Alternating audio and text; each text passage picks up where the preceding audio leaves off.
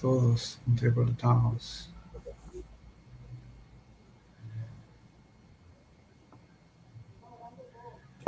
Sí, por eso. Realmente ya, ya estamos en vivo hace 20 segundos. ¿verdad? Ok.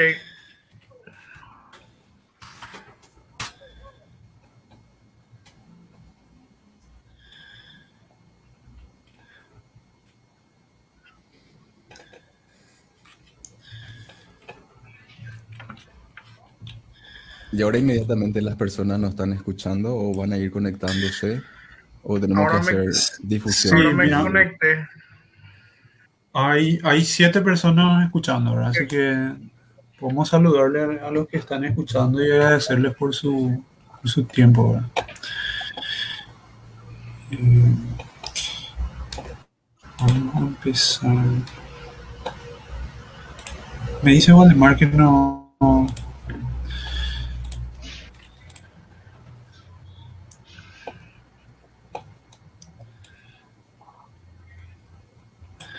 sé si quisiera hacer la presentación, este Jorge.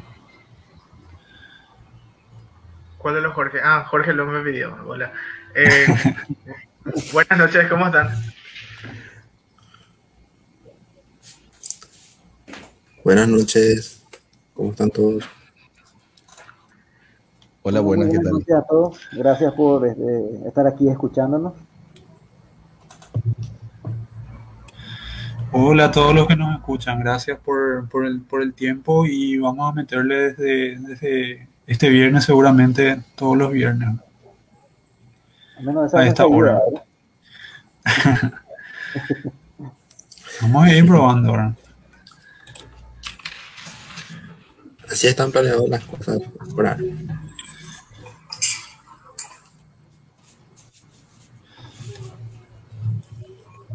Yo voy a estar un segundo AFK y vuelvo.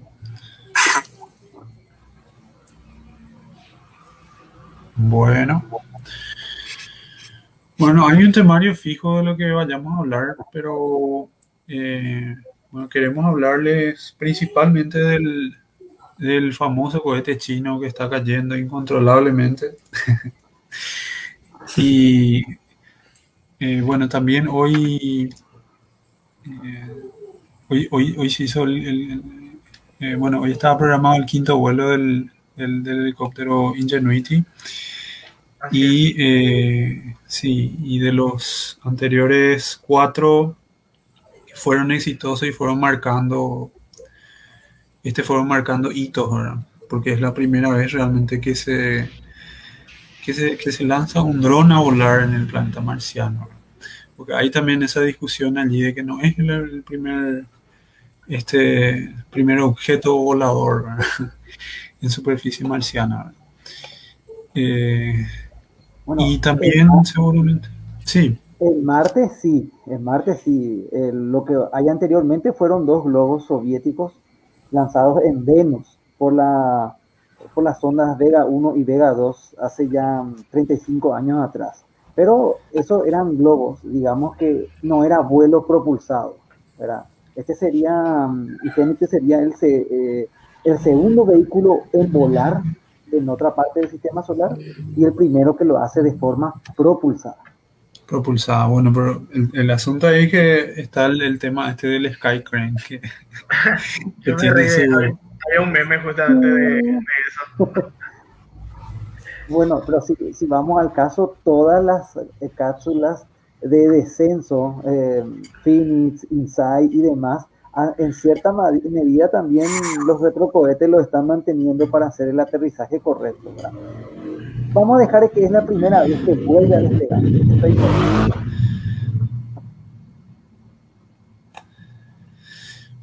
Digamos que iba así, ¿verdad?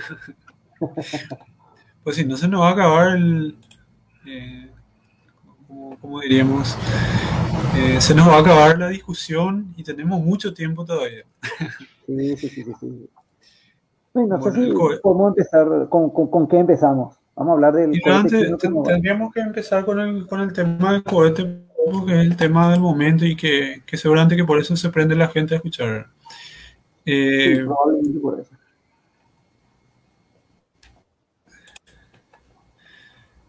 Sí. Sí, y bueno, este cohete es eh, uno de los cohetes, bueno, es el cohete estrella de los, de los chinos, digamos. ¿no? Y es un cohete que se encargó de poner, eh, bueno, la- la- el, el- el módulo central de la Estación Espacial China, eh, Tianwen. Tianwen, eh, no sé, no sé si estoy aquí acertado, Tianwen 1 creo que es el... Eh, eh, Tian, per- perdón, perdón. sería. No, eh, yo también me confundí varias veces porque el que, el que fue a Marte es el Tianwen. Así que es fácil oh, confundirse. Aquí está, Tianhe, dice. Tianhe. Sí, Tianwen es el, el, el módulo marci- interplanetario marciano, la- el módulo de la sonda. Y eh, Ti- Tianhe entonces es el, el módulo central de la estación, de la futura estación espacial china, que se puso en órbita este 29 de abril. Y eh, bueno, el- los, los restos de, bueno, digamos, no los restos en ese momento, ¿verdad? cuando estaba eh, subiendo a órbita y poniendo en órbita eh, ese objeto, bueno, el cohete quedó en órbita, o sea, se pasó de la raya, ¿verdad? se pasó de la raya, se quedó allí y ahora está bajando. Y está haciendo ese descenso fuera de control, como dice, causando zozobra entre la población. ¿verdad? causando zozobra y eh, acosando Yo creo que- ciudadanos, etc. Yo creo que no es lo fuera de control. Yo creo que es, eh, tipo, no se preocuparon luego por ese detalle los chinos. No, no va a ser la primera vez que omiten esa parte del protocolo. El asunto está en que generalmente, bueno, lo que va a caer no es el cohete en sí, El sino cohete en sí. la, la primera etapa. Claro, 22 toneladas, 30 metros de largo. Eh, si bien es cierto que no es el objeto más grande que haya reingresado sin control, tampoco es una, una cajita de zapatos, ¿verdad? Em, A lo mejor esto fue lo que llamó la atención. Lo más probable es que muy pocas piezas del, de la dichosa primera etapa eh, sobrevivan, ¿verdad? Pero todos sabemos que un poquito de, de amarillismo hace que las noticias vendan más, así que más bien pasa por eso, ¿verdad? Fíjense que incluso nosotros aquí en Paraguay, en los últimos días ha sido tendencia el cohete chino que va a caer. Algunos piensan que podría caer el 9 o el 10 de mayo, no sé, o este fin de semana, este lunes, ¿verdad? Y ya empezaron ya con todo de si va a caer en el Congreso, si va a caer, no sé, ca- cada país seguramente estará pensando de la misma manera. Pero la verdad es que es un poquitito, un poquitito, de, a lo mejor me quedo corto, sensacionalista, ¿verdad? Eh, es cierto, eh, no es la primera vez que a China se le, se le escapa uno de estos cohetes, una de estas etapas un poquito más grande, y probablemente no va a ser la última vez, pero tampoco es algo inusual. De hecho, esto suele ocurrir más veces de lo que suele, mm, eh, de lo que solemos pensar. Claro que como viene de China, bueno, ustedes se imaginarán cómo a la prensa le encanta esta clase de noticias. Totalmente. Y tenemos que prepararnos para este tipo de noticias otra vez porque eh, faltan dos etapas más de lo que sería la, la estación espacial propiamente dicha de, de China. Así que se van a lanzar con, creo que el mismo cohete de carga también. El mismo, el Eh, mismo, el mismo. creo que no va a cambiar eso por el momento. Profe, ¿te puedo hacer una pregunta, profe Pedro? Sí, ¿Eso quiere sí, decir que todos los países que lanzan cohetes lidian con este problema de que eventualmente puede llegar a tener un objeto volviendo a reingresar que no saben dónde van a caer? O sea que es un riesgo aceptado ya. Eh, generalmente no, depende mucho del tipo de cohete o del tipo de lanzamiento. La mayoría de los lanzamientos usan vectores, cohetes, propiamente dicho, más pequeños. ¿Qué quiere decir? Eh, la primera etapa es mucho más pequeña, generalmente reingresa en horas, nada de pasar unas cuantas semanas y eh, casi no sobrevive nada. Esto suele afectar con aquellos cohetes llamados lanzadores de tipo mediano, en larga marcha, podría pasarle, qué sé yo, con el Ariane 5, dependiendo de la trayectoria, podría pasar con otro tipo de, con el cohete Proton de Rusia, el Atlas, eh, aunque generalmente eh, se suelen elegir o se deberían elegir, eso es otro tema, eh, trayectorias que minimicen. La idea muchas veces es, como ahí creo que comentaron los compañeros, de que al cumplir su función, el, cohete, la primera etapa, la más grande, la más masiva, esté en una trayectoria que en breve vuelva a reingresar. El larga marcha 5B es tan potente que, como bien creo que dijo Jorge, se pasó un poquito de la raya, se quedó allá orbitando y no tiene ningún mecanismo o dispositivo, no le queda combustible para controlar y más bien eso es lo que está creando esta situación. El dichoso, la dichosa etapa no está bajo control, pero sí, esto suele pasar con todos los cohetes generalmente de mediano para arriba. Eh, no quiero ver qué va a pasar cuando esté, por ejemplo, bueno, en teoría la Starship tiene que regresar la primera etapa otra vez, ¿verdad? Pero en caso de que se quede ahí, haya algún problema, eh, será una parte muy grande para regresar a la Tierra. Y vamos a ver si nos aplican la misma filosofía, vamos a decirle también los otros cohetes Long March de, China también. Eh, creo que hasta ahora, eh, eh, corríjanme si no estoy actualizado, creo que va a haber también Long March 10 y 11. 12 ya no sé, se me escapó ya eso. Pero lo que sí que el 9 he visto que va a ser mucho más grande lo ya de lo que o sea, para cargas útiles más pesadas serían. El 9 es un proyecto que todavía no está 100% aprobado. Básicamente estamos hablando de un cohete chino que va a competir de tú a tú con el SLS y con la Starship, pero que está planeado para 2030, con suerte. el, concepto ya está entonces, solamente que sí. no está. Eh, es que hay que ver un tema para un debate qué pretende hacer China en el futuro, ¿verdad? Lastimosamente no, no son tan abiertos como otras agencias para poder ver un poco cuál es su agenda, ¿verdad? Sí, así mismo. Eh, muy hermética tiene la información, por eso hace rato en el grupo te pregunté de dónde quitabas la información, porque es muy difícil quitar realmente información de ellos. Realmente Ahora mismo. Tan, eh, tan eh, ¿cómo vamos a decirle? Tan hermética, sino que simplemente comparten poco. Exactamente. O sea, no un poco. Eh, fíjense, las naves que están chinas, que están en el lado oculto, eh, en, el, lado oculto de la Luna, eh, tampoco no ha sido como la NASA o la ESA, que cada, cada día, cada semana hay una gran cantidad de imágenes en tipo RAW para que los muchachos, ahí Jorge, por ejemplo, ya es un experto en realzando fotografías enviadas por la NASA, pero en cambio China eh, nos da una pequeña fotografía, algún dato aquí y allá. La verdad yo creo que es un poquito lamentable, ¿verdad? Especialmente para nosotros los aficionados, ¿verdad? Claro. Bueno, la transmisión que, que hizo la China estaba en inglés, ¿verdad? Del lanzamiento de, de, de la puesta en órbita de ese satélite, de, perdón, de esa estación espacial, ¿verdad? Eh, están, están también queriendo. Así que eh, hablaban también en chino, pero hacían la traducción hacia el inglés. Y ese fue el video que pasaron. Ya que mencionaste, este Pedro, el, tema de los mecanismos de control, yo no sé, igual de si querés aportar algo con respecto a eso. El, tema de los mecanismos de control eh, de, estos, de estos cohetes que, propulsores, ¿verdad? Y también el tema del... Eh, bueno, en, general, de, por qué hace de esa forma el descenso, ¿verdad? Y, de cómo, ¿verdad?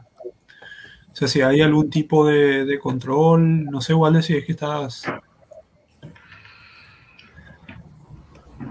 Hola.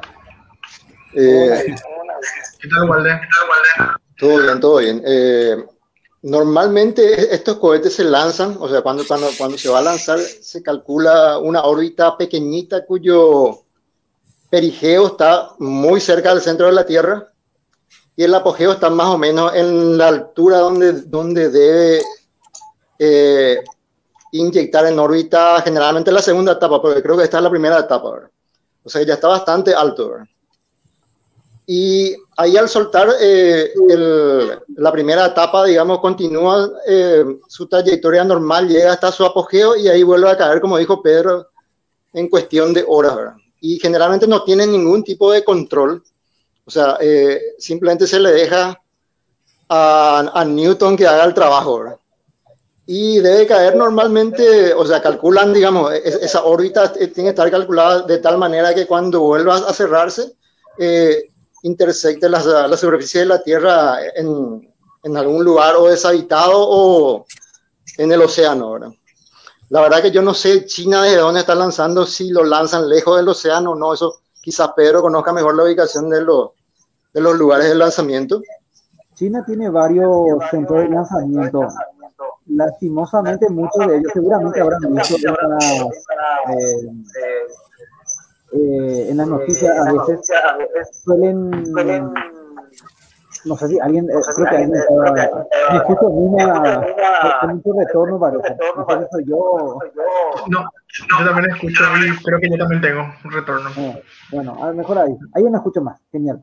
Eh, China generalmente tiene varios centros de lanzamiento que lastimosamente están en zonas urbanas. De vez en cuando suelen ver de que están eh, suelen caer etapas inclusive o a la cofia en zonas eh, al lado de una casa o algo por el estilo.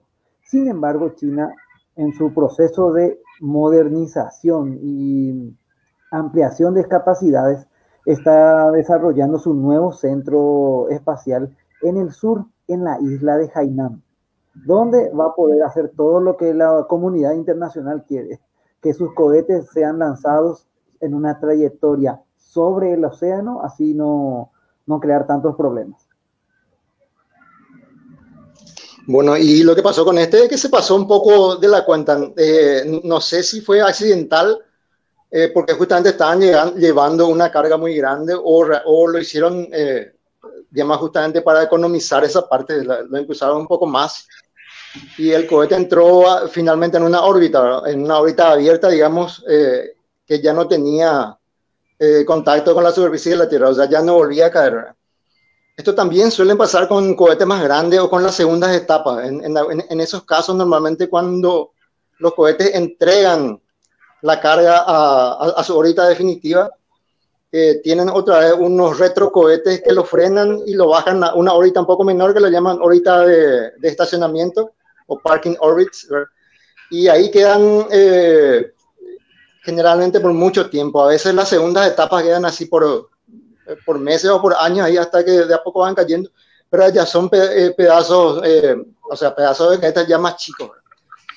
Pero no sé si recuerdan que el año pasado eh, había aparecido una, eh, lo que se creyó primero que fue un asteroide, que fue capturado como satélite de la Tierra y que después resultó que era, no sé si era un Atlas, eso también después Pedro me puede confirmar, un cohete Atlas que se había perdido, que había lanzado una, una misión a la Luna, creo, y que se había perdido, digamos, eh, pero ya fuera del sistema eh, eh, de la influencia de la Tierra. Era un, un, objeto que quedó como satélite del Sol, ¿verdad? Y también está el caso de, de uno de los módulos lunares, eso también Pedro puede hablar un poco más que hasta el día de hoy está perdido. No sé si era el Snoopy o no sé cuál, ¿verdad? Uno, Exactamente. Eh, uno que no se conoce. Y no sé si puedes comentarnos eso, Pedro. Sí, bueno, seguramente ustedes estarán pensando cómo la NASA va a dejar de que se, un módulo lunar se llame Snoopy, ¿verdad? Bueno, era un momento en que fue, fue, fue otra época, otra, para empezar, ¿verdad? ¿Por qué se hacía esto? La mayoría de los astronautas que visitaron la Luna eran pilotos militares. Y ellos tenían, no, a, lo mejor nosotros decimos el mayor honor del mundo era eh, el Apolo, eh, fue el Apolo 11. Los pilotos de aquella época no veían de esa manera. Para ellos era su nave, eran pilotos de pruebas. Ser el primero generalmente se pelearon por quién era el, eh, eran los pilotos del Apolo 9, primera vez que se iba a probar el módulo lunar, un nuevo avión, bueno, perdón, un nuevo vehículo. Y entre esas cosas, bueno, básicamente quedó con la idea de que eh, en aquel entonces era bastante famosa la caricatura de Snoopy y Charlie Brown, así que ellos decidieron ponerle ese, ese nombre, ¿verdad? Pero bueno, ese es un tema aparte. No se falta decir que la NASA no le hizo ninguna gracia y después nos acostumbró a nombres tan rimbombantes como Endeavor, Perseverance y todo lo demás, ¿verdad? Pero bueno, podría haber sido peor. ¿Qué pasó aquí básicamente? El Apolo 10 fue la misión precursora que al Apolo 11. Se practicó completamente todo esto. Solamente que el Apolo 11, su módulo lunar, no, eh, no llegó a, eh, a aterrizar, después volvió a, eh, eh, llegó a, volvió a, a, la órbita lunar y se dejó abandonado la etapa de ascenso, la primera, la, la parte superior del módulo lunar, que como recién estaba comentando el profe Waldemar, eh, estaba en una órbita inestable.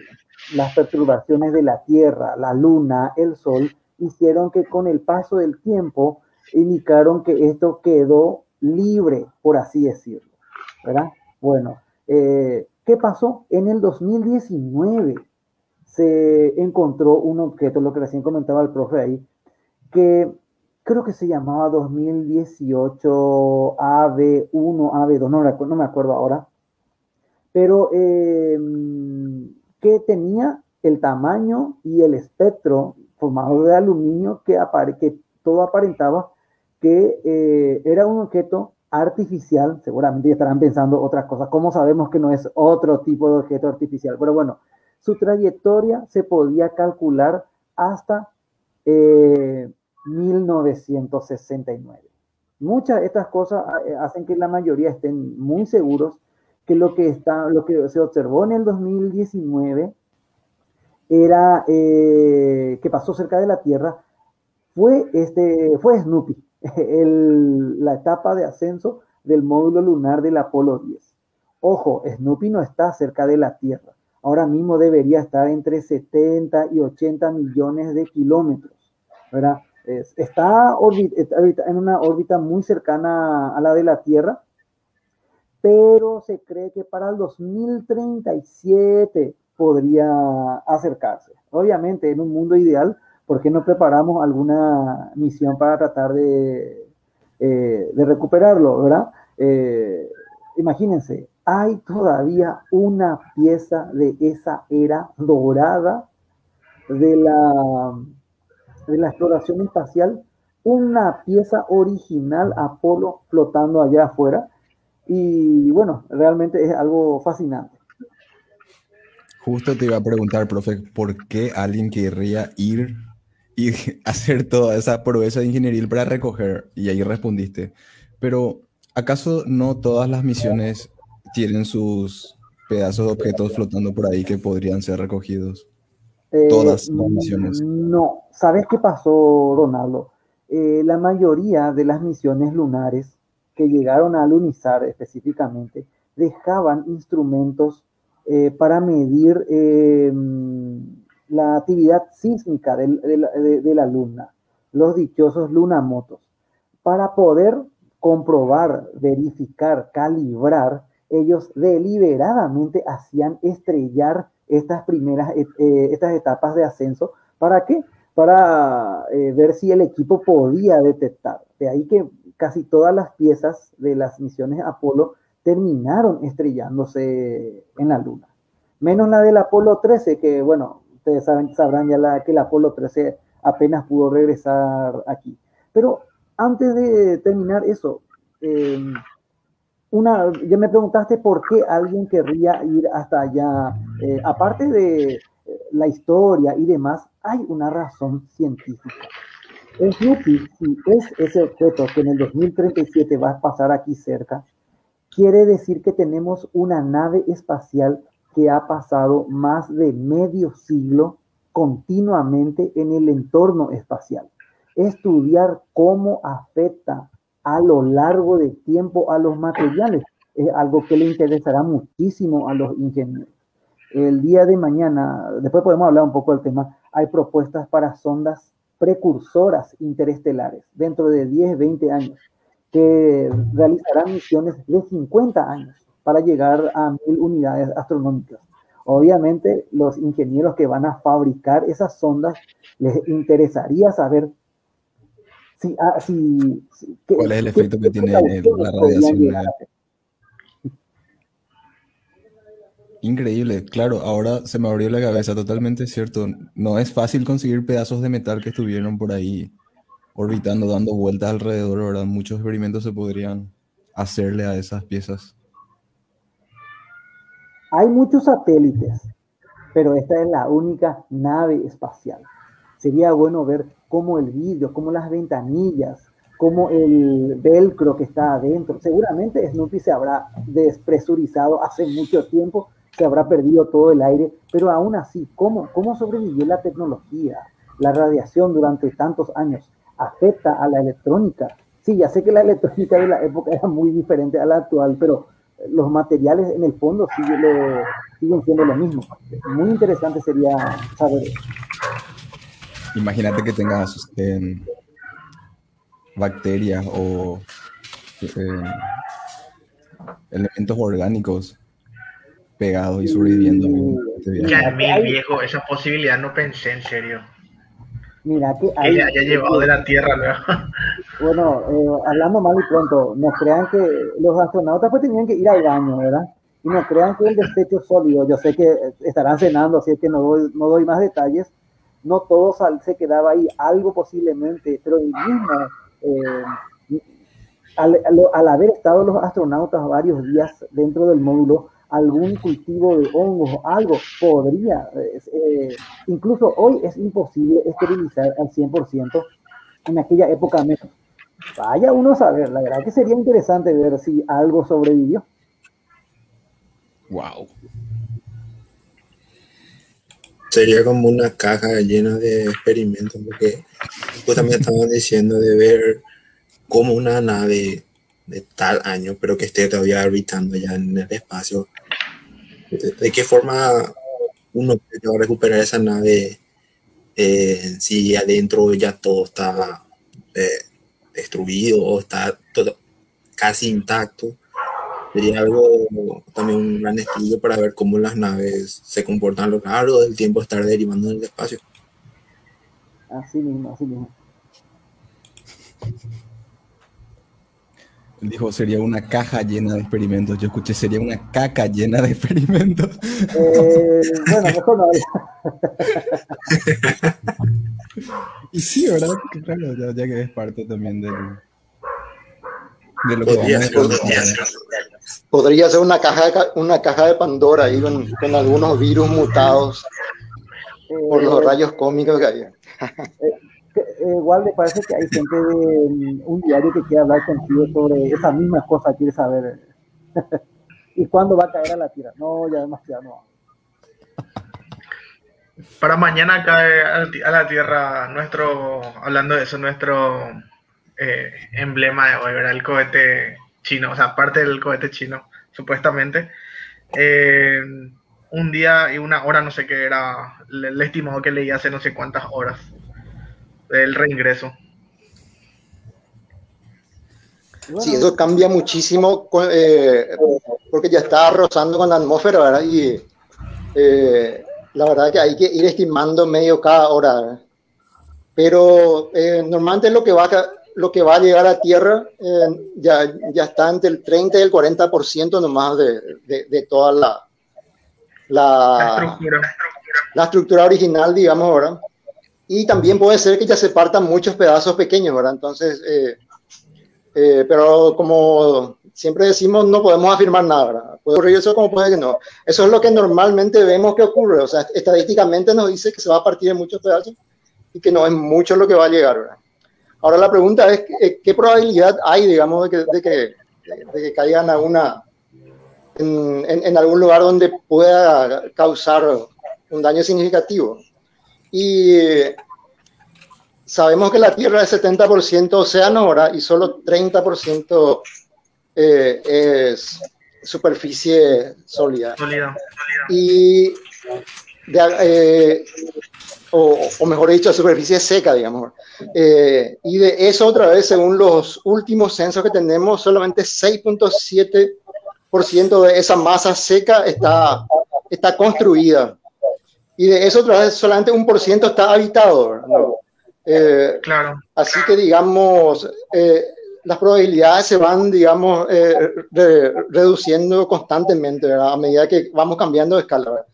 Pero no, eh, nunca podemos saber, ¿verdad? El, otro, otro asunto es que eso ya eso no es que va a ir, eh, no cae en caída libre, ¿verdad? Porque, porque existe la atmósfera. Entonces, eh, normalmente ya alcanza una velocidad máxima y, y cae con una velocidad constante eh, al final lo- los daños que podrían estar causando serían como los de un, un avión grande.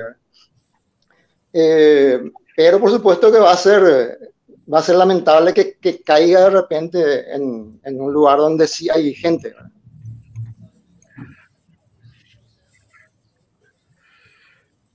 Claro, Sí, porque totalmente. Y eh, el gobierno chino va a tener que pagar todo eso, Preguntar los daños y ¿Se perjuicios. van a hacer cargo? ¿Se hacen cargo? Qué Nos van a pagar con vacunas. Por eso quiero que caiga acá. Encima que, no, encima que nos envían el virus, nos mandan vacunas, nos tiran sus cohetes. Así va a ser. Oh, oh. Negociazo, redondo.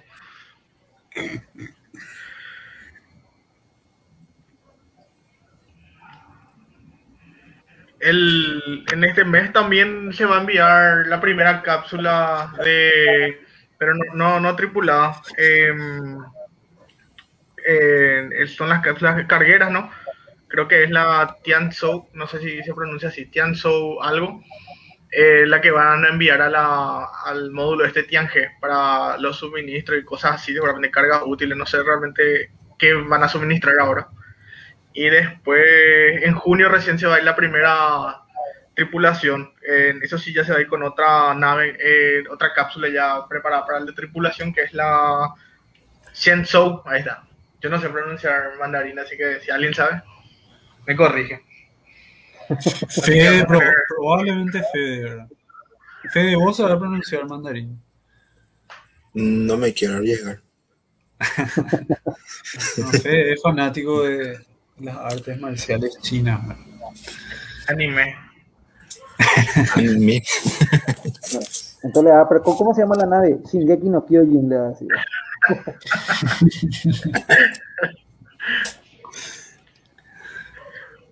Así que vamos a tener más, eh, más noticias todavía de China y esperemos que noticias como esta, porque así también le acercamos un poco a la gente ¿verdad? al- lo que es la exploración espacial de repente, por más que ah, las noticias sean un poco sensacionalistas a veces. Y esta fue una de las 11 misiones clasifi- eh, planificadas, digo bien, para construir la estación.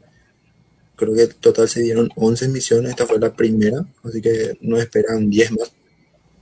Y el año que viene se acoplan las los otros módulos, la Wentian y la Mengtian, así nomás pronuncio porque no sé si es así. Y el- ambas, ambas estructuras tienen como 20 y tantos toneladas como esta Tiange que tenía 22 creo, si no me equivoco. 22, sí. Sí. Hay un nombre no oficial, hay un nombre no oficial para esta estación, pero creo que a los chinos no les gustan. La Mir China. No, Porque si uno pone las dos, dos, una foto de la estación Mir y bueno, cualquier coincidencia, cualquier eh, parecido es pura coincidencia nada más, ¿verdad? hasta en eso falsifican las cosas los chinos, sería increíble. me, me hace recordar, de, justamente recién, bueno, en el grupo de WhatsApp, únanse si es que quieren, en el grupo de WhatsApp del Sepia, está el, el enlace en la página. Eh, justamente Waldemar este, alzó un, un mapa con, eh, bueno, detallando que, que lo que arman los chinos es una ruleta rusa china. Eh, un meme. Y eh, eso. Eh, lo que dijiste, este Federico, es, son 11 misiones, dijiste, no, no- te escuché yo bien. Sí, que se habían planificado 11 misiones para esta estación espacial china y que ya esta fue la primera, que nos esperan 10 más. O tenemos entonces 10 misiones chinas más, ¿verdad? De- ¿Decís para, para, para la composición de la, de la estación? Sí, para la, para la estación, para construir la estación, eh, según lo que encontré, fueron total 11 misiones planificadas, de las cuales ya se concluyó la primera, para construir la estación espacial china. Unos detalles para dimensionar un poco lo que cuesta llevar la carga arriba. Recién en un canal de televisión estaban diciendo eh, que posiblemente el cohete, o sea, eh, eh, ellos estimaban, hacían su estimación de que el cohete sería grande como un edificio de seis pisos. Y para ellos ya les sorprendía que era algo muy grande, un edificio de seis pisos. Realmente el cohete tiene un, eh, el equivalente a un edificio de 18 pisos, ¿verdad? O sea que tres veces más de lo que, de lo que a ellos ya le estaban asustando. ¿verdad? Y eh, el tema es que el cohete completo, eh, incluyendo la carga, pesaba 850 toneladas, de los cuales solamente esas 22 toneladas eran la útil. Eh, eso muestra cómo se, cómo se tiene que gastar realmente para llevar algo arriba. Y eh, tenemos, digamos, eh, de, podemos decir que son 820 toneladas solamente para, para poner en órbita una carga de 22 toneladas. Eh, por eso es que, digamos, cuesta mucho llevar eh, o llegar hasta el espacio. ¿verdad? Y en, en, en, estos casos, incluso otra vez, eh, uno lleva elementos sin vida. ¿verdad? Y, cuando se va a llevar vida, digamos, es, es, es más complicado porque ahí, ahí hay, que ten, hay que estar cuidando a los, a los pequeños ratones del laboratorio que están sentados allá en, en, en la punta del cohete. Claro, en, esto, en estas misiones no tripuladas, bueno, si pasa algo, no hay más que pérdidas monetarias, ¿verdad? Pero para las misiones tripuladas sí ya es otro tema, no, no puede salir, no debería de salir nada mal.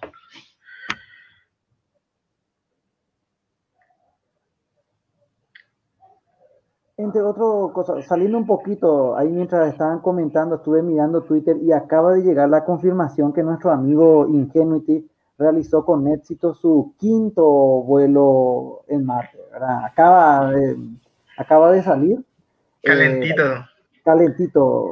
¿Qué tiene de particular este, este vuelo? Bueno, aparte de que alcanzó, eh, recorrió eh, una distancia, se elevó y por primera vez ya no regresó al lugar, sino que sencillamente este pequeño helicóptero alcanzó una, eh, una zona prefijada, es cierto, no, no tiene tanta autonomía todavía, y ya aterrizó en otro lugar. Y cuando, al menos, acá, me, acá muestra la confirmación, yo no sé si se cumplieron todos, eh, antes de aterrizar iba a elevarse a unos 10 metros de altura para fotografiar toda la zona alrededor. Pero bueno, en las próximas horas seguramente van a llegar videos, fotos y cosas por el estilo. Pero bueno, eh, primera vez que despegó y aterrizó en otra parte. Sí, ahora justamente estoy leyendo que, que se lograron, creo, al menos los, los, dos objetivos principales, ¿verdad? O que le diferenciaban de las otras misiones, ¿verdad? Uno el que se elevó hasta 10 metros y el otro que ya no iba a volver a su lugar original, si no me equivoco, porque estoy leyendo en inglés nomás.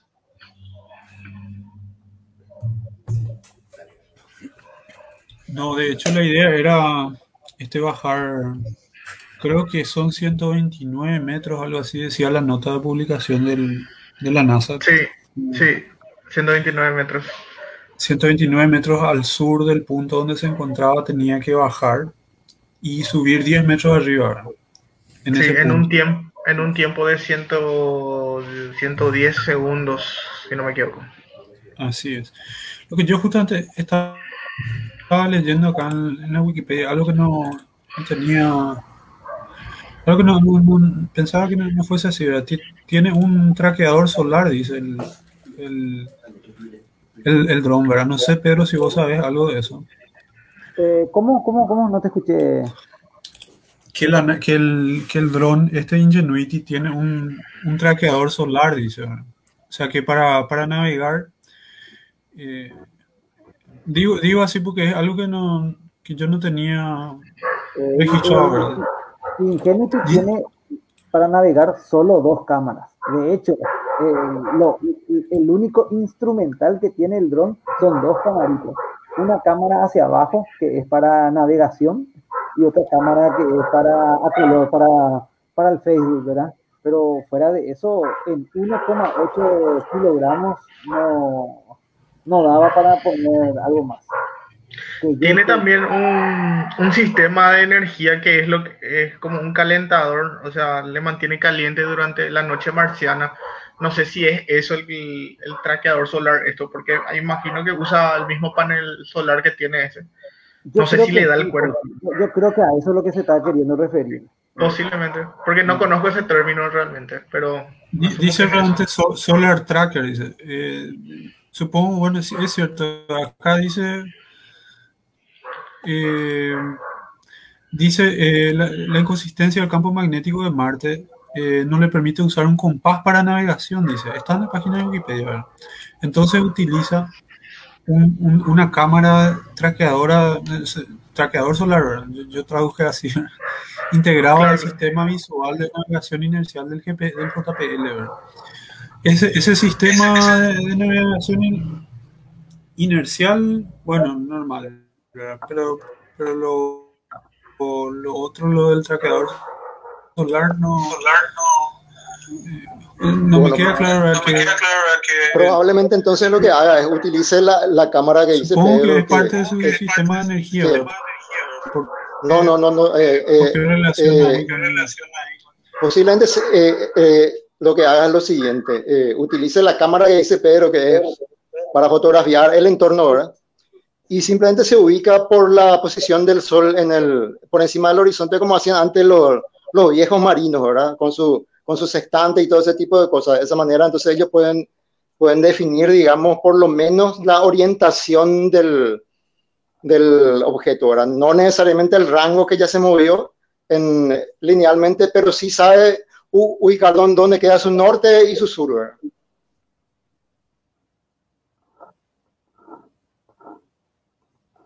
re- realmente a lo mejor no nos O sea- damos cuenta de lo terriblemente difícil que es volar en Marte. Eh, para- mm, hay gente que a veces pregunta por qué tanto, eh, ta- ta- tantas, eh, tanto movimiento alrededor si es, no deja de ser un pequeño, un pequeño dron, ¿verdad? Las limitaciones que tiene este vehículo para elevarse, para orientarse, de hecho es una, en el fondo, ustedes saben que no todo el mundo está contento con Ingenuity. Hay mucha gente que le considera de que es, una, es algo más de marketing que algo... ¿Y quién piensa esto? El equipo del Rover Perseverance.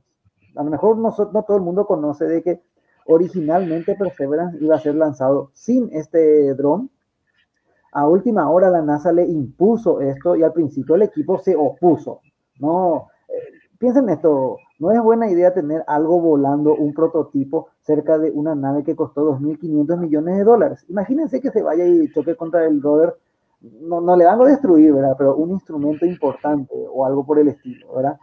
claro. Una de las quejas, mejor dicho, de las críticas a, este, a los drones en Marte es que sencillamente, mm, a menos que pasen décadas y podamos miniaturizar realmente, no hay gran ventaja con esto. Yo sé que habrán escuchado de que el Ingenuity va a seguir para ayudar al rover en la navegación. Perseverance no necesita de Ingenuity para, para moverse por Marte. Los orbitadores marcianos ya sacan fotografías con 30 centímetros por píxel. O sea, eh, no es tan útil. Podría ser más útil una versión más grande, pero con ciertas limitaciones.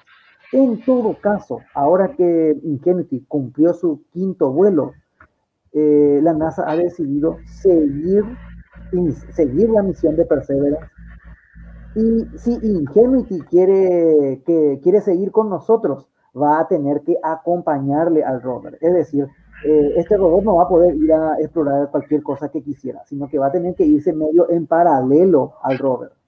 Tiene una antenita tan pequeña que la única forma de comunicarse con la Tierra es a través del, del rover.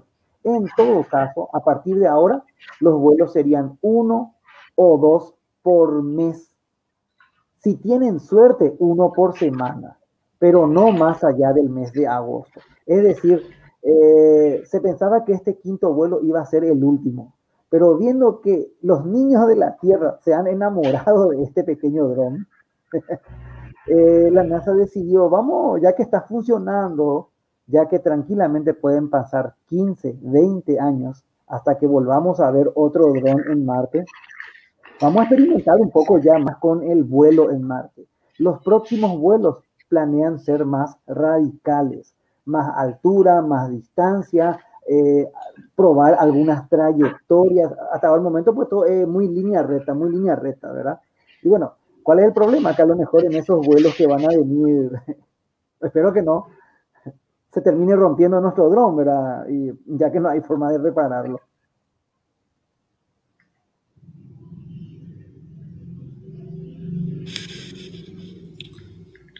Bueno, esperemos que no. ¿verdad? Eh, si, dicen que bueno, se cumplió así como estaba planificado el, quinto vuelo, entonces es la noticia. Eh, dice acá unos comentarios de Facebook. Dice sumarle que debe ser completamente autónomo, dice Daniel Brizuela. Totalmente. Y, realmente es así, o sea, tiene, justamente creo que eso mencionaron ellos en, una de las conferencias de prensa que, que uno de los desafíos que ellos tienen es el, el, algoritmo realmente, el algoritmo de, navegación autónoma. Desde todo. porque, no se puede hacer un vuelo en, en tiempo real, o sea, manejar acá en tiempo real. Por eso se se programó, digamos, con estos algoritmos. Por eso también la información, la información que nos llega, nos llega ya un poquito atrasada. Puede que ya se haya estrellado nuestro dron, pero después recién nos enteramos. Y no hay nada que podamos hacer. y, probablemente parte de esos algoritmos sea justamente el, el tracker solar que menciona Jorge, ¿verdad? Porque es, es una, algo normal que se suele hacer en ciertos ambientes eh, donde vos no, no podés llevar muchos instrumentos. Justamente se, eh, se, estudian algoritmos de computación visual, ¿verdad? Que, que, permitan hacer ese tipo de navegación completamente visual en base a lo que una cámara está captando. y así tiene que orientarse y todo ese tipo de cosas. En lugares, por ejemplo, donde una brújula no, no, va a ser muy eficiente o, o, o demasiado precisa, por ejemplo.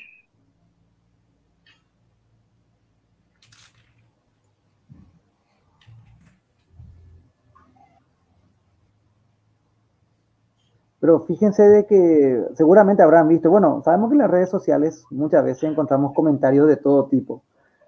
Incluso en la comunidad científica había científicos que no estaban del todo seguros si realmente iba a poder elevarse el dichoso helicóptero, ¿verdad? Eh, es cierto, conocemos nosotros la densidad de la atmósfera marciana, tenemos una idea de qué tan rápido tiene que girar, qué tan grande tienen que ser las aspas, eh, la masa que tiene que tener, pero todo es en una simulación. Se probó aquí en una cámara de vacío, todo lo demás, pero sigue sin ser, sin ser la gravedad marciana ni todo lo demás. Realmente es un logro muy, muy importante.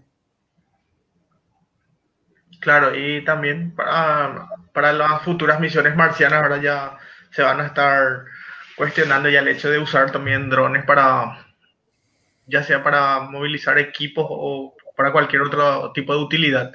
Entonces, por lo menos ya sabemos que es factible el vuelo ahí, o el, el vuelo a propulsión ahí, mejor dicho.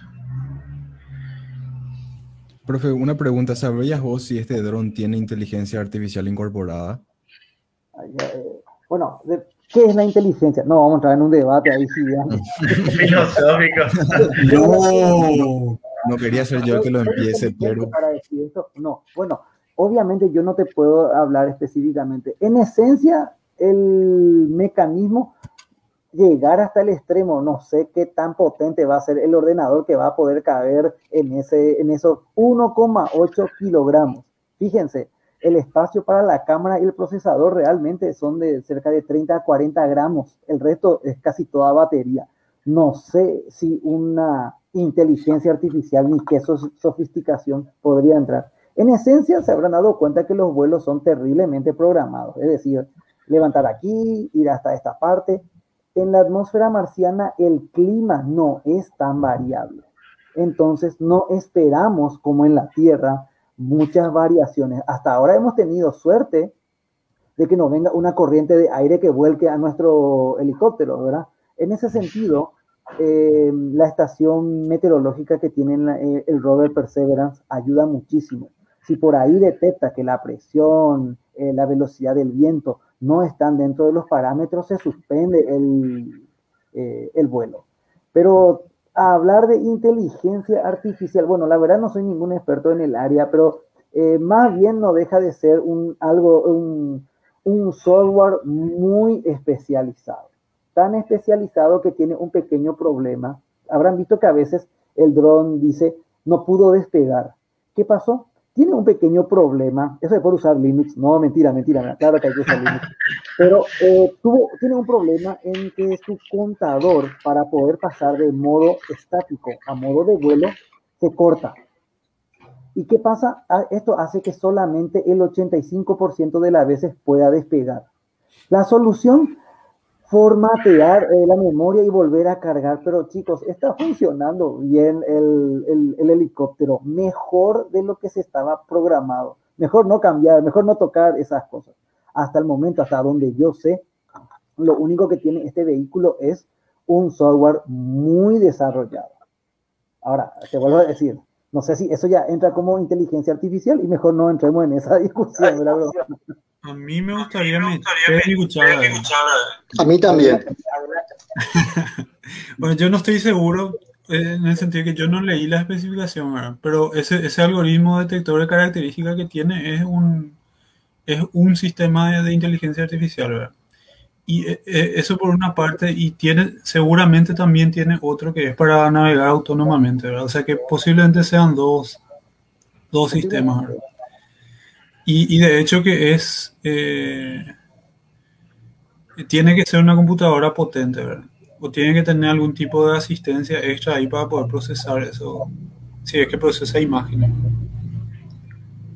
Sí, igual más, Bueno, eh, si, si, hablamos de, de, que tiene un tracker solar, sí o sí tiene un, eh, digamos, el tema es que eh, también tenemos que definir bien qué es una inteligencia artificial, ¿verdad?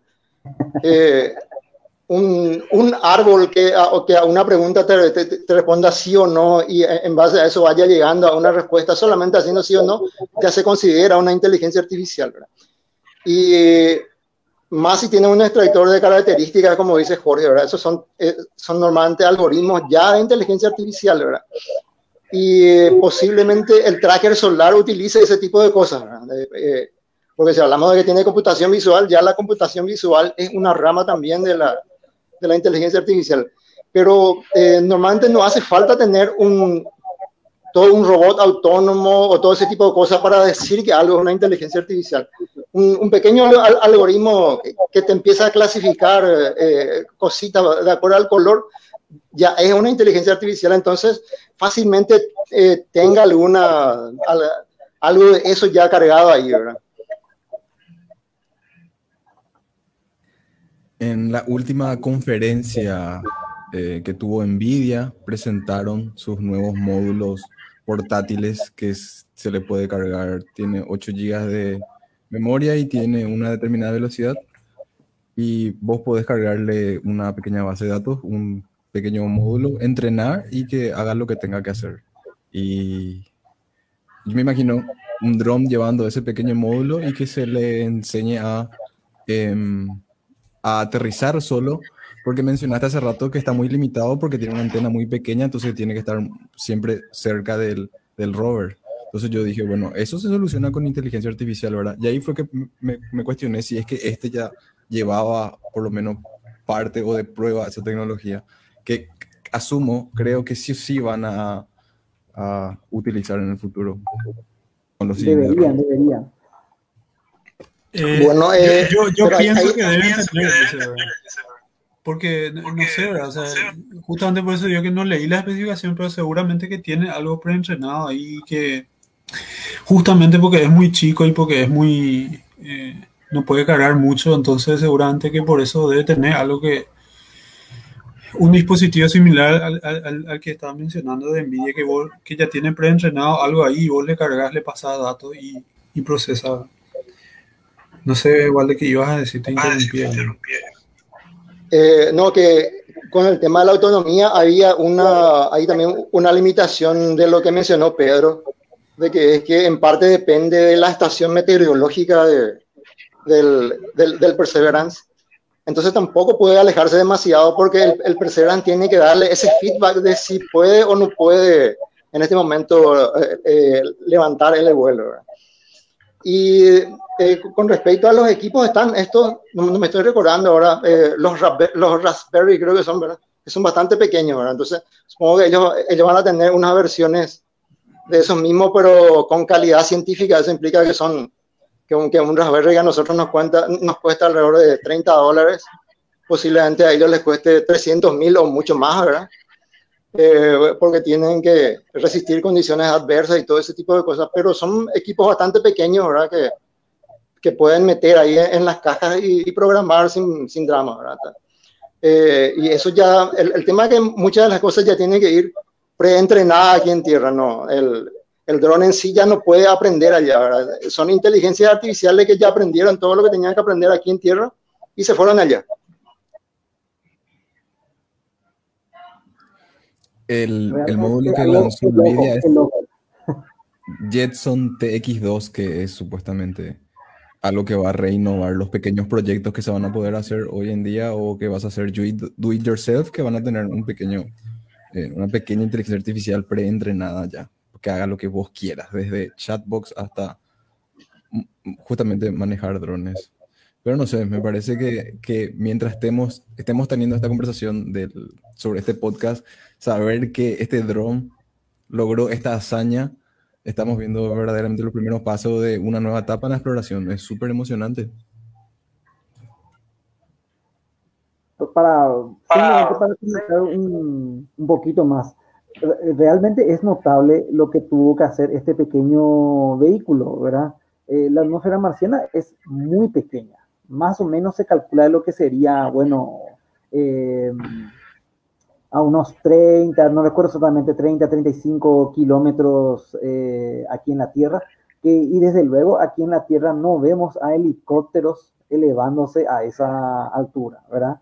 Encima, eh, ten, tener que alcanzar unas, eh, en este caso, ¿cómo, hace, ¿cómo hicieron para volar?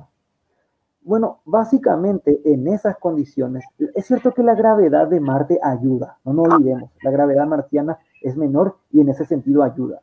Pero aquí básicamente lo que mm, podemos hacer, bueno, primero que nuestra nave sea, eh, ¿cómo podemos hacer para que esta vuele? Dos cosas podemos hacer, aparte de ser ligero, aumentando el tamaño de las aspas, de las palas del rotor, o girando los rotores más rápido. ¿Qué hizo Ingenuity? Podría haber tomado uno u otro, pero dijo, ¿por qué no, hacer, no hago las dos cosas? ¿Verdad? Sus aspas son bastante grandes para el tamaño del, eh, del vehículo. Eh, son de 1,2 metros aproximadamente. Y gira, las aspas en sí giran cinco veces más rápido de lo que haría un helicóptero terrestre. Eh, y ahí volvemos al tema. Y tiene que haber algún, ahí una computadora que tiene que hacer esto mientras se le manda la señal al rover, mientras está sacando las fotos y viendo, esto parece una roca, este no es un buen lugar para aterrizar. Allá hay un lugar eh, eh, abierto, ahí es un buen lugar para aterrizar. Porque les comento que en este quinto vuelo, la nave decidió por sí sola dónde tenía que aterrizar. Y eso realmente es algo fascinante.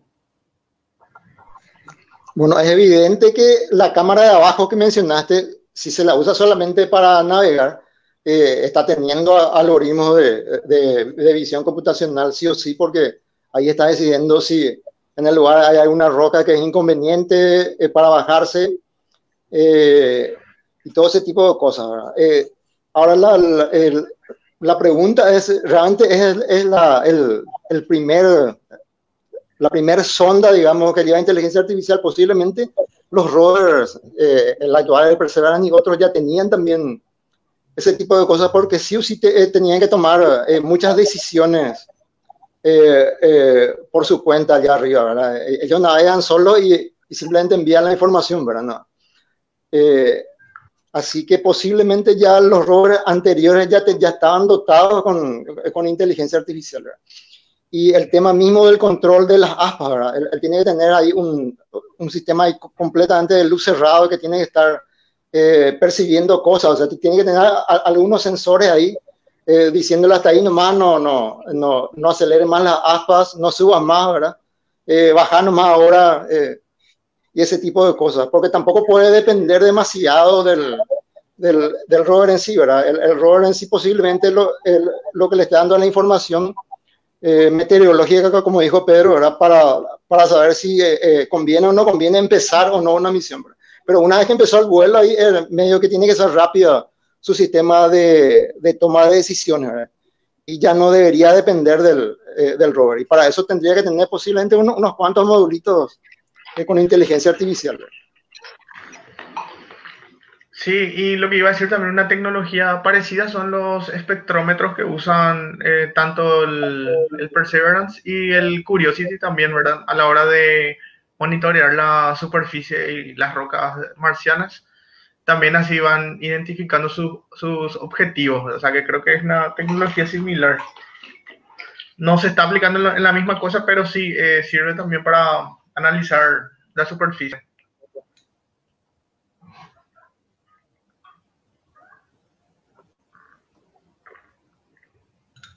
Ahora, se habló mucho que estos, eh, que estos drones podrían ayudar a navegar o asistir a estos eh, rovers, que como les comenté, muchos en la comunidad dudan de que realmente sea necesario.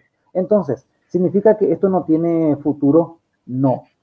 El verdadero objetivo, por así decirlo, no es que estos robots, que estos drones puedan ayudar a, un rover o a una, a una eh, cápsula de descenso, sino que ellos sean la misión principal. En estos días estuve buscando información de la, eh, del proyecto, casualmente que ahora está muy de moda, eh, en Twitter y demás se habla mucho, del proyecto Mars Science Helicopter, el que sería el sucesor de Ingenuity. Estamos hablando de un dron plenamente potente del tamaño de estos pequeños rovers antiguos Spirit o Opportunity. Es decir, no es que el dron va a ser una nave secundaria. Este va a ser un, un, dron grande y que va a ser la nave principal. Y se preguntarán, ¿y qué puede ser de importante un robot, eh, un dron grande? Bueno, aparte de llevar cámaras de altísima precisión, un radar un radar para que desde esa, esos escasos metros sobre el suelo pueda encontrar yacimientos eh, ricos en agua que ya conocemos su existencia, pero que va a poder estudiar y darnos información sobre la densidad, a cuántos metros se encuentra, se puede, si se puede o no aprovechar fácilmente. Lentamente estas tecnologías ya están migrando hacia facilitar el establecimiento humano futuro en el planeta rojo.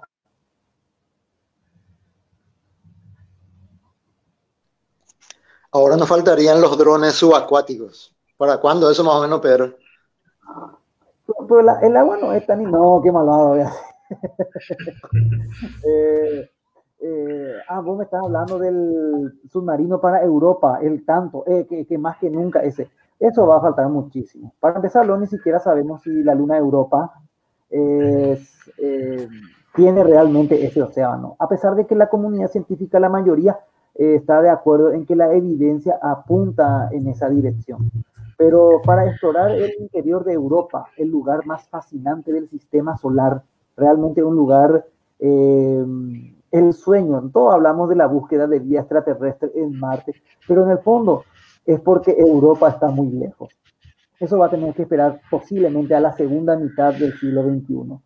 Así que más vale que nos vayamos cuidando, hacer dieta. ¿Qué pasó? Eh, lo, lo, que iba a decir más que va a faltar mucho para explorar de esa manera Europa, porque todavía lo, si no me equivoco, entre el 2024 y 2025 se va a lanzar la Europa Clipper de la NASA. Y la, la esa también va a estar lanzando la, Sí, la, eh, ¿cómo es que se llama esta Icy Moon Explorer de Júpiter? Eh, sí, es el 2022, tenés razón. Y así que va a depender de, de, esto también para ver si es factible enviar algo subacuático a Europa. Bueno, creo que la idea lo es identificar si es que realmente existe la posibilidad de enviar algo. Así mismo, así mismo. Es que no, no sabemos. Eh, y, y, si existe este océano, ¿qué tan profundo es el, la capa de hielo? ¿Cómo podemos hacer? En las simulaciones es muy lindo, se ve aterrizando una nave y sacando un eh, un dispositivo nuclear, pero convertir eso en la realidad, ese sí tiene que tener una inteligencia. Imagínense, estamos hablando de un retraso de 45 minutos, ¿verdad? Tener que aterrizar, tener que lidiar con los cinturones de radiación de Júpiter, aterrizar en una zona que esté protegida, eh, sacar, no sé, un submarino, ¿cuánto? Tiene que recorrer 100, 200, 300 kilómetros ¿Cómo se va a comunicar con la sonda en la superficie? ¿Cómo nos va a llegar? No, se dan cuenta de que para la exploración eh, del, del, océano europeo, no sé cómo vamos a llamarle, eh, lastimosamente falta mucho, falta mucho todavía. Falta mucho. ¿Y si encontramos vida en Europa, van a ser europeos también ellos o cómo? Los habitantes de, de esa luna. Eh, pregunta seria. Pregunta seria, ¿verdad? Y no, ¿y cómo le vamos a decir los europeos, no, pero también pensando, sí, como dijo hace rato el profe Pedro, eh, llevar una, una nave 100% esterilizada hasta hoy en día es muy difícil. Imagínense nomás que, por ejemplo, la, la misión Galileo que concluyó en septiembre de 2003, si no me equivoco, era que había colisionado en Júpiter.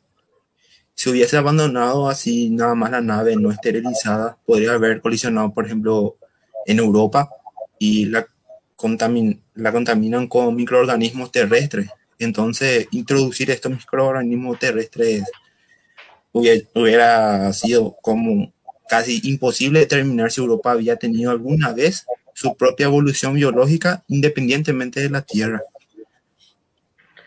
Sí, la sonda Galileo justamente está lo programado para que eh, se impacte, por decir de alguna manera, contra Júpiter. Y la misma cosa se emuló con Cassini, con Saturno, ¿verdad? Para evitar chocar con las lunas terrestres eh, o lunas heladas, llámale como quiera, precisamente por estos temas. El, el, tema básicamente es que realmente no sabemos hasta qué punto son realmente útiles la, eh, la, esterilización. Les cuento por qué. Así como eventualmente a lo largo de la historia de la vida del, sistema, del sistema solar, eh, sucesivos, sucesivos impactos en Marte, en los asteroides, hicieron que mm, pedazos del planeta Marte hayan llegado a la Tierra también fragmentos del planeta Tierra en menor cantidad debido a la gravedad mayor suelen estar, cada vez que hay un impacto suele salir y eventualmente eh, encontraríamos meteoritos terrestres en Marte y en Venus, ¿verdad? Vaya uno a saber si realmente, bueno, hay muchas ideas sobre este tema. No sabemos hasta qué punto. sí no, iba a decir justamente la, no sé si llamarla teoría, el tema de la panspermia, eh, porque claro, con, en el sistema solar más joven, vamos a decirle, eran más comunes los impactos, por eso es que tenemos eh, meteoritos eh, marcianos acá en la Tierra. Y venusianos no sé si tenemos, pero marcianos sí estoy seguro que hay. había uno que era muy famoso que la nomenclatura el, del nombre no, no recuerdo obviamente. Y también meteoritos lunares o rocas lunares que llegaron naturalmente. También tenemos, por eso, por eso siempre se especula mucho por el tema de la panspermia. Creo que así se decía. Tenemos meteoritos de Vesta también. De, ¿En serio? seres, no sé, pero, pero, pero, sí de Vesta eh, sé que hay. Qué loco, eso sí no sabía. Bueno, acá, acá pregunta por, por, privado nuestro amigo Dexter Elías Galeano.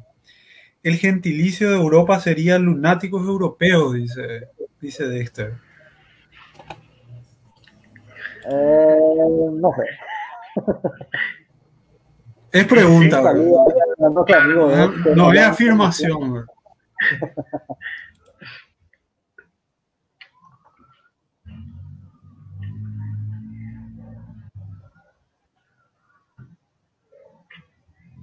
Quería aprovechar, eh, ya que estamos en ese silencio incómodo, eh, la amiga Rosmina Suárez, eh, que es de Venezuela, que es una amiga mía que también se dedica a la divulgación científica y más el, área espacial también estaba escuchándonos y nos mandó saludos, o sea, comentó en acá abajo de la transmisión. O sea que nos están escuchando de otras partes también, por suerte.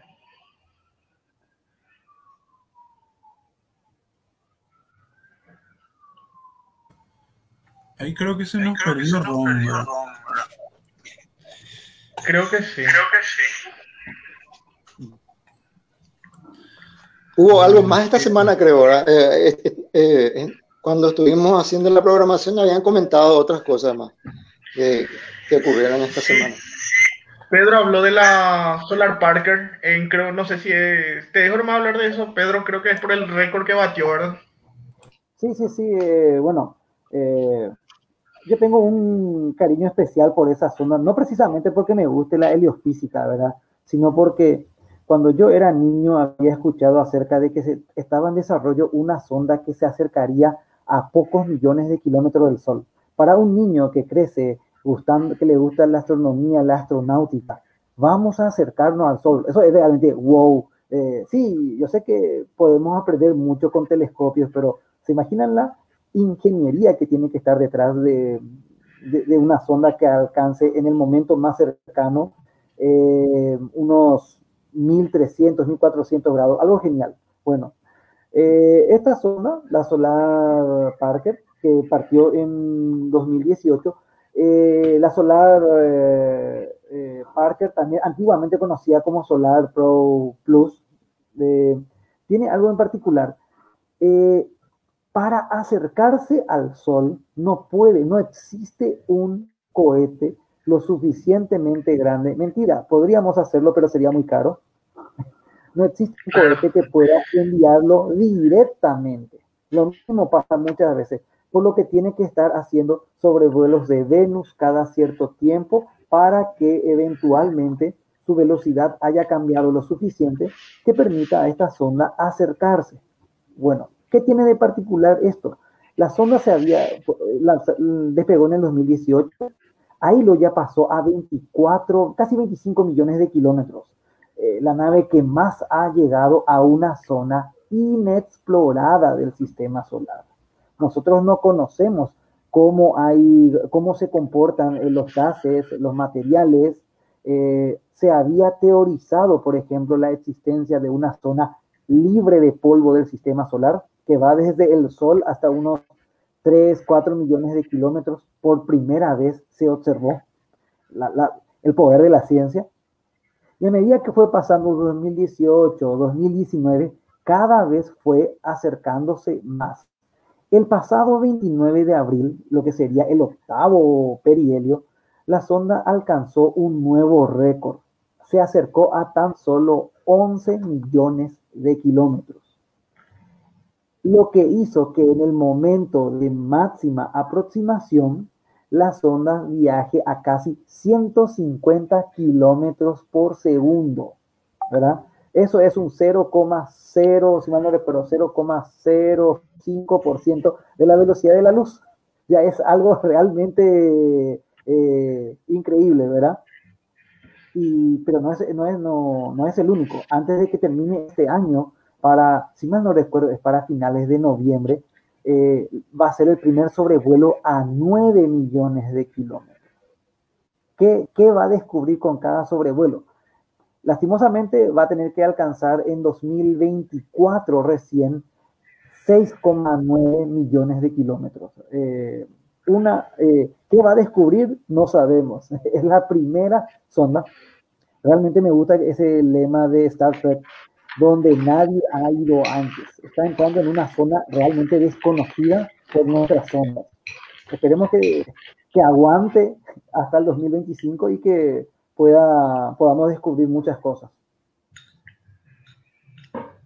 Sí, esta sonda cada vez está batiendo más sus, propios récords. Realmente eh, no recuerdo, bueno, no, no, es como si fuera que yo tenga demasiada mucha experiencia también en el tema, ¿verdad? Pero que haya batido tantos récords así de seguido. Eh, estuve leyendo nomás eh, hace rato en la tarde, en el mismo sobrevuelo que tuvo, eh, creo que fue eso, en julio del 2020 fue el último sobrevuelo que hizo a Venus, eh, la Parker. Esta, y cuando se acercó mucho a Venus, una de su, uno de sus instrumentos, mejor dicho, creo que se llama eh, Fields, creo que se llama un instrumento que es un magnetómetro, si no me equivoco, en, o bueno, no sé si es una antena de radio realmente, no estoy seguro, lo que sí que detectó ondas de radio de baja frecuencia en Venus. no, no es nada para especular, nada. no, nada para especular, sino que lo que, eh, lo que está tratando de decir eso es que Venus, em, ¿en qué se diferencian la, la, ionosfera de Venus y de la Tierra, ahora por si son tan parecidas? Parece que eh, la atmósfera eh, de Venus adelgaza con respecto al ciclo solar también. Y como eh, después de 30, no sé cuántos 30 años por ahí que se estudió por última vez así de directo la, la atmósfera de Venus, em, varió muchísimo y está intrínsecamente relacionado justamente con lo que acabo de decir, con el, con el clima solar también. Así que esa es una de las diferencias que tiene Venus con la Tierra, porque siendo planetas relativamente similares, eh, tienen comportamiento un poco distinto. Eso salió hace poco, nomás había sido también. Yo no me había enterado, hoy nomás leí. Venus, lastimosamente, es el olvidado de la exploración espacial. Tan, después de tantos éxitos, tanto de la NASA como, y no hablemos de la Unión Soviética, desde que recibió en los años, en, el, en los años 90 a la sonda Magallanes, no ha recibido una misión principal de alto nivel, que me perdone la Venus Express, todos sabemos que era un reciclado de la Mars Express, no, ha recibido una sonda potente eh, para poder estudiar, para continuar. Tanto así que eh, en este año, de hecho en, esto, en estas semanas debería ser, bueno, la pandemia cambió muchas cosas, se debería elegir a las nuevas una o dos misiones de tipo Discovery. De las cuatro finalistas, dos luego son misiones para explorar Venus. Como que la comunidad científica le está exigiendo que que dejen de enviar sondas a Marte y que repartan un poco por el resto del sistema solar, ¿verdad? Eh, yo soy candidato de, una, de la misión, ay, no recuerdo, creo que era Da Vinci, sí, Da Vinci, que tiene que llevar un poderoso radar de apertura sintética para hacer un mapa de la superficie de Venus con una resolución exquisita, para encontrar evidencia de si ese planeta, un gemelo de la Tierra en cuanto a tamaño, tuvo estructuras continentales hay, si, si hay o no evidencia de placas tectónicas. Tantas cosas tenemos que ver. Por, por, eh, a ver, a lo mejor descubrimos por qué gira tan lento. Muchas veces nos damos cuenta que Venus prácticamente tiene el mismo tamaño de la Tierra, pero es muy, pero que muy diferente.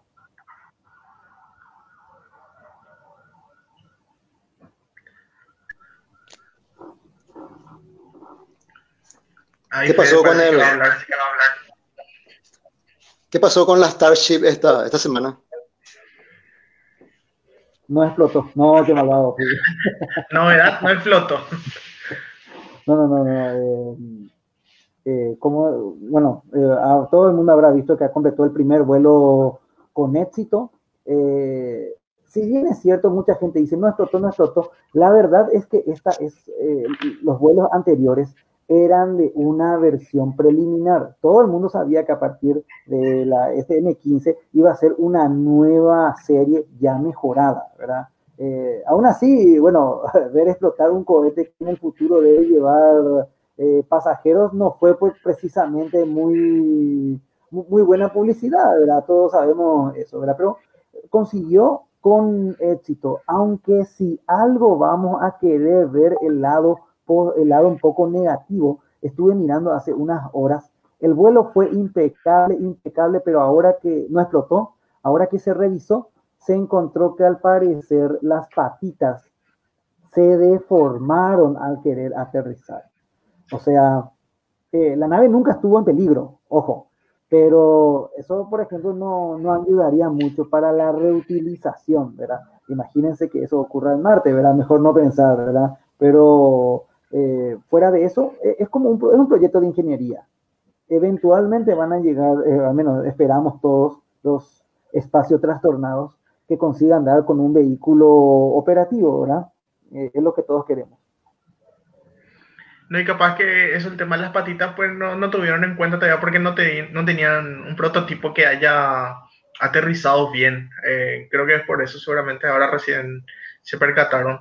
Pero la SN15 creo que se va a volver a reciclar o usar, ¿verdad? Si es que no me equivoco, porque creo que esa era la idea, que volver a reutilizarle. O van a pasar directo ya al SN16, porque el SN16 ya está prácticamente listo. Ese es el problema. Muchos dijeron, ¿y ahora qué hace Space con este trasto? Fue la primera nave que volvió a reutilizar y yo creo, bueno, se, especula, no, no, no, no se habla mucho de este tema, pero de que, bueno, se podría volver a, a utilizar. De repente hay una, eh, ¿cómo se dice? Hay una Starship completamente operativa. Bueno, no creo que le cueste mucho reparar un poquito las patitas y aprobar otra vez, pero bueno. Eh, muchachos, me gustaría tocar un último tema porque lastimosamente después yo ya me tengo que retirar. No sé si, eh, si ustedes quieren continuar. Eh, algo que en, esta, en estos días se habrán dado cuenta de la, por decirlo de una manera, últimamente del avance que está, ha tenido China en las últimas décadas, cada vez emulando más.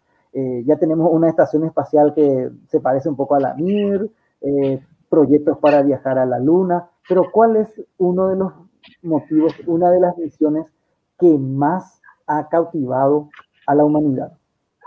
La misión interestelar de las ondas Voyager, que están terriblemente lejos, embajadoras de la humanidad en el espacio interestelar. Hasta ahora, tantos años después del inicio de la era espacial, tan solo cinco naves han abandonado el Sol. Pues bien, China dice, yo también, ¿verdad? Y está un proyecto para que ellos, todavía no está decidido el nombre, ni cómo se va a llamar, ni nada por el estilo, ¿verdad? Pero básicamente es de preparar una zona, al principio sería relativamente pequeña, que despegaría en 2022, 2024, todavía no estamos, bueno, tampoco, como dijo Jorge, tampoco es que cada fin de semana China da los últimos avances de sus proyectos, ¿verdad? ¿Y qué es lo que quiere hacer esta pequeña eh, sonda en sí? Quiere tratar de llegar a 100 unidades astronómicas, lo que serían 15 mil millones de kilómetros aproximadamente, en 30 años. Qué, grande es el universo en 30 años. Es decir, despegaría aproximadamente entre 2024, sobrevolaría Júpiter. Eh, bueno, lastimosamente China no tiene, no, no, espera tener un cohete para enviar directamente a Júpiter, así que daría unas cuantas vueltas a la Tierra, a, a Júpiter en 2029 y alcanzaría las 100 unidades astronómicas en el 2049 para el aniversario de la República Popular China. Bueno, eh, como se habrán dado cuenta, eh, es un proyecto modesto, pero que sería la primera sonda no estadounidense que escapa del sistema solar. Pero si creen que los chinos se quedaron ahí nada más, hay un proyecto, bueno, también hay un proyecto muy similar de la NASA, vamos a ver quién sale primero, que esta tarde alrededor de 2030 o 2040 lanzar una sonda que alcance 200 unidades astronómicas en un periodo menor a medio siglo. Estas misiones, que van a durar 50 años, reciben el nombre de precursoras interestelares. Aunque no viajen hasta otras estrellas, el funcionamiento, la operación, el tipo de software, inteligencia artificial, lo que ustedes quieran eh, agregar, que van a tener que usar estas naves, serán muy similares a las que tendría que realizar una sonda que viaje a otra estrella. Realmente es algo fascinante ver que en este tiempo estamos empezando a dar nuestros tímidos primeros pasos para explorar más allá de la órbita terrestre. Y bueno, compañeros, yo sé que a lo mejor tienen yo tengo algunos compromisos, por eso no puedo quedarme con ustedes. Muchas gracias a todos los que nos han estado escuchando y nos vemos eh, el próximo viernes. Ojalá. Adiós, muchachos. Adiós, Dale, adiós. Pedro, nos vemos el viernes. Dale, Pedro. Dale, Pedro. Hasta luego. Hasta la próxima. Y bueno, ya se fue Pedro, chao, yo también me voy. Ah, no, no, Comentanos pues, este Ron el tema de la, no, y justo de quería la hacerle, una, actividad quería destructiva. hacerle una pregunta sobre, sobre este tema del Voyager. Nosotros sabemos que el Voyager se fue hace 43 años, pero ¿a qué distancia está el Voyager de nosotros hoy en día? Te puedo contestar ese, pero tenés que aguardarme. Te- tengo forma de Yo, ver eso. yo voy a buscar, porque yo quiero entender qué tan rápido va, qué tanto más rápido va a ser esto que va a lanzar, van a lanzar los chinos que dijo que en 50 años estaban esperan alcanzar 200 unidades astronómicas.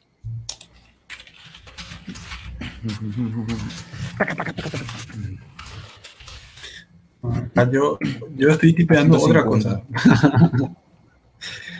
Está a 150.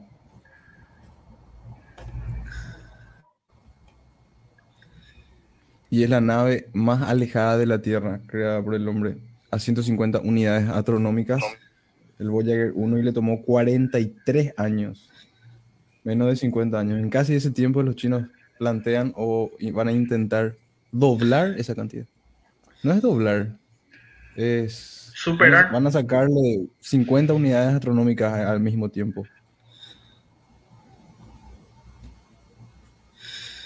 O sea que claramente se va a ir mucho más rápido, ¿verdad? Lo va a terminar eventualmente pasando al Voyager. No pasándole, pero sí convirtiéndose en el objeto más alejado.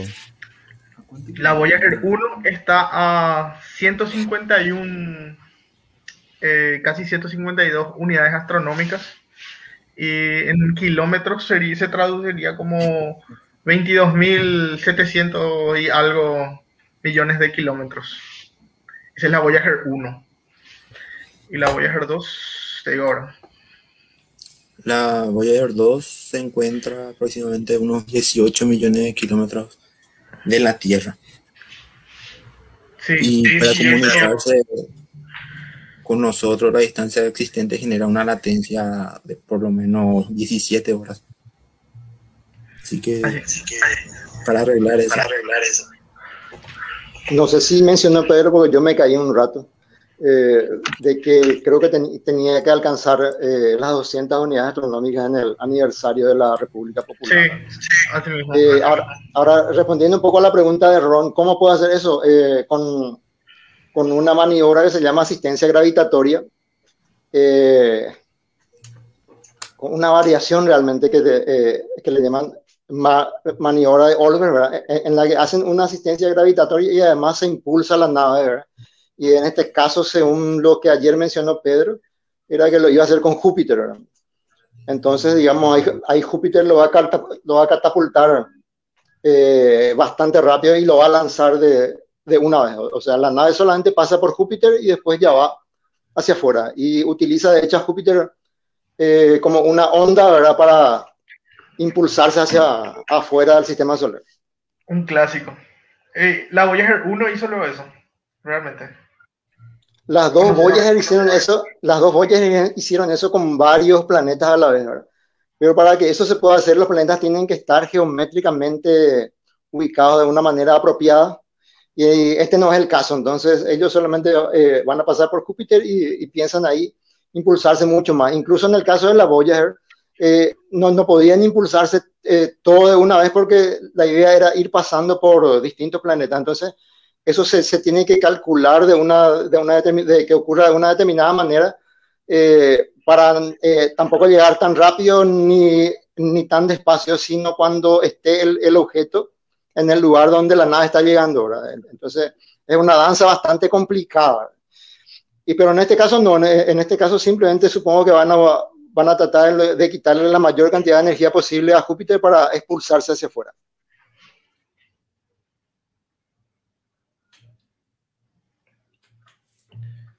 Algo que me gustaría aclarar, agregar, que me preguntaron acá en las redes, es que es una unidad astronómica. y me parece que, es una pregunta fantástica. Una unidad astronómica se define como la distancia desde el centro del Sol a lo que sería la Tierra, pero como la Tierra nunca está a una distancia constante del Sol, a veces está más lejos, a veces está más cerca, entonces se define como la distancia del centro del Sol a una partícula de masa pequeña que sigue una órbita circular con un periodo de traslación de 300, 365,25 días, que es casi similar a, o sea, o es el año eh, de la Tierra. Y eso es una unidad astronómica que equivalen a 149.597 millones 870 mil kilómetros por si no sabían lo que era una unidad astronómica. Claramente ustedes sí, pero para la gente que nos está escuchando. Se te escapó mil, Ron, 149 millones nomás. 149 mil. Vos estás leyendo en metros. Millones. Vos estás leyendo en metros, no en kilómetros. Te, te digo exacto, tengo 149.597 millones de kilómetros. Yo estoy leyendo nomás. ¿Es? ¿No es mil millones? Eh, creo que no. 150, bueno, redondeado, ¿verdad? Eh, 150 millones de kilómetros, no más, sí. ese, ese mil está de más. Ese mil, ese mil estaría, eh, tendría que ser si, si estuviera en metros tu, eh, tu, tu, unidad. O sea, digamos, en el sistema internacional sería e, esa cantidad que dijiste, pero ya en metros. Fantástico, genial, gracias por la aclaración. Yo, esta, esta, este artículo que estoy leyendo está mal. Yo de repente le escucho a ustedes con muchísima eh, interferencia. Yo no sé si soy yo el que le está percibiendo así a ustedes. No, de hecho yo también, ¿verdad? Les escucho de repente con muchísima... con mucho ruido de fondo. No, ¿Saben que ahora nomás me fijo en qué te pudiste haber confundido, Ron? Es que yo, por ejemplo, digo 150 millones nomás ya redondeado y porque me, me acuerdo así. Porque si digo 149 y tanto eso, tiene que tiene unos decimales también. Y capaz que en eso es lo que te habrás te habrás comido esa coma. Eh, en realidad le culpo a la fuente en la que, porque claramente sí, eh, creo más lo que dice Waldemar que lo que este, este artículo que encontré, que, que, que dice miles de millones y kilómetros escrito en palabras, pero fantástico, Ah, está bien, claro. gracias por la aclaración. Porque, Tranqui, viejo. no, pero me- justamente me preguntaron ahí en las redes qué es una unidad astronómica, y cierto, nosotros decimos 200 unidades astronómicas como si fuese que es un dato bastante conocido. Y me parecía bueno aclarar. La luz recorre eso más o menos en, en unos 8 minutos, así redondeando.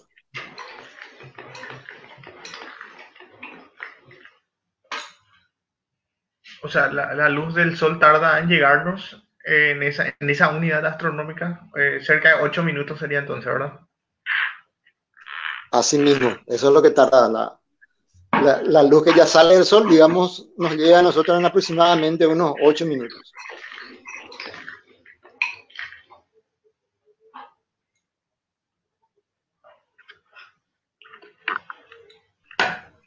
Eh, ¿Qué es eso de fe ahí que, que dice en la pantalla? Fe tiene que hablar de, de algo, parece ahí, hay un recordatorio. Sí, Sí, eh, hace poquito se había publicado un, un nuevo estudio de lo que hablaba que hay evidencia de que los volcanes están activos en Marte, lo que aumenta las posibilidades de habitabilidad, habitabilidad reciente en Marte. Eh, un estudio nuevo que se había hecho encontrando muchos datos con los, con los satélites allá en Marte, encontraron que había un volcán activo hace no más de 50.000 años, que eso es algo muy, a escala geológica es muy pequeño, es muy corto. Podría significar que Marte era potencialmente habitable tan recientemente como, por ejemplo, las partes de, de él, similares a la región de actividad volcánica en áreas glaciales como Islandia. Y este puede ser el depósito volcánico más joven hasta ahora encontrado en Marte y que esté ya documentado. Si pudieran, por ejemplo, comprimir la historia eh, geológica de, de Marte en un solo día, esto habría ocurrido en el último segundo de ese día, o sea, todos 50 mil años.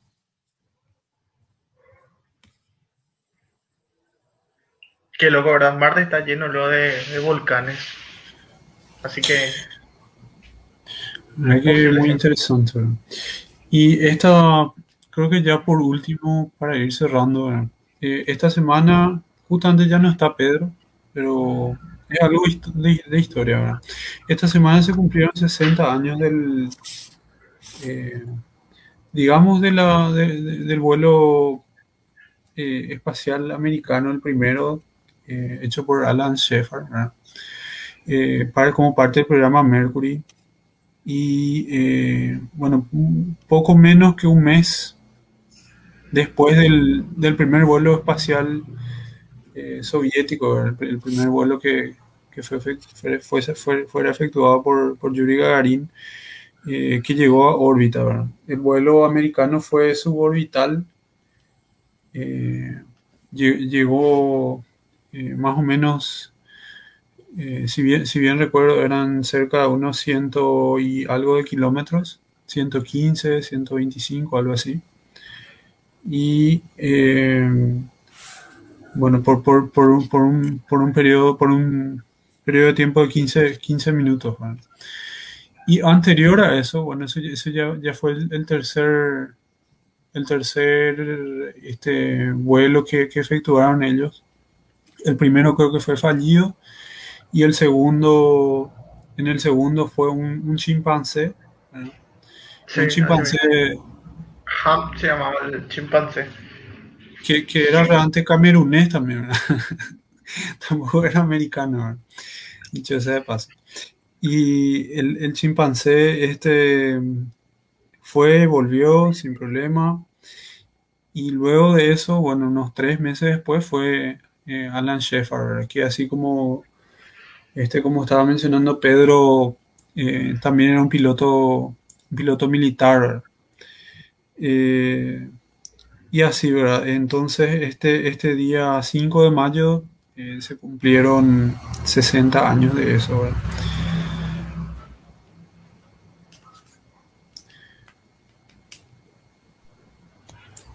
Y el. Creo que era en julio se va a cumplir también en 60 años del. De la, de la siguiente. De la, de la siguiente tripulación del Mercury también. Creo que este año también era. Porque creo que del 61 al 63 se hicieron los vuelos de prueba con las cápsulas Mercury. Así que estamos en esa época. Sí, no, no te, no te escuché bien, este Jorge, no sé si... Ah, creo que me alejé un poco. No, que, que este año también se cumple 60 años de la del, de otro de los vuelos de pruebas de la Mercury, que era piloteado por, no me acuerdo, Grissom, era el apellido del, del astronauta, que también, que fue como el segundo vuelo orbital yankee. Eh, Pero no, no recuerdo si era en junio o en julio eso. También eh, seguro que va a haber campaña en la NASA para celebrar. Creo que, creo que Jorge Maidana tenía chismes al respecto de Grison, Shepard y compañía, pero eso para otro, para otro capítulo. No, yo, yo realmente estuve mirando un documental. Estoy escuchando con mucho ruido, eco. Sí, yo te escucho con eco también ahora. ¿Cómo? Yo te escucho con eco, o sea, te estaba escuchando, ahora ya no te escucho más con eco. Bueno, no- creo que no hay nada que pueda hacer. Este, justamente estuve mirando un documental que es de, es de Nat Geo, eh, sobre, sobre ese, y también hay una serie que eh, eh, te- realmente no recuerdo el nombre, ¿verdad? Creo que eh, seguramente lo mencionan en la próxima, en la próxima ocasión. Y seguramente en este año vamos a hablar de, de varios de esos vuelos. No sé si, no sé si Ron querías decir algo. Yo quería mencionar una película que he visto no hace mucho, que se llama First Man, que salió en el 2018 y que trata sobre la vida de, de Gagarin y que brevemente muestra em, parte de cuando entrenaba con, y se hacían la- las primeras misiones suborbitales y cómo se vivía, cómo eran medio experimentales, que se le exponía a los pilotos y cómo había una carrera que quién, quién era el primero, ¿verdad? Entonces era eh, mu- muy interesante, no sé, men- menciono sobre la línea por si vieron ya esa película, First Man. Yo vi y estuvo bastante buena realmente. Es una producción completamente rusa. Entonces es buena, bola. ¿Alguien vio las etacuarias o todos estuvieron durmiendo de frío? Yo no, no me puse en campaña para mirar, realmente no tenía muchas expectativas porque acá en casa es difícil de ver, eso tengo que alejarme de, del núcleo urbano para poder ver. Si estuviese Pedro te diría shame on you.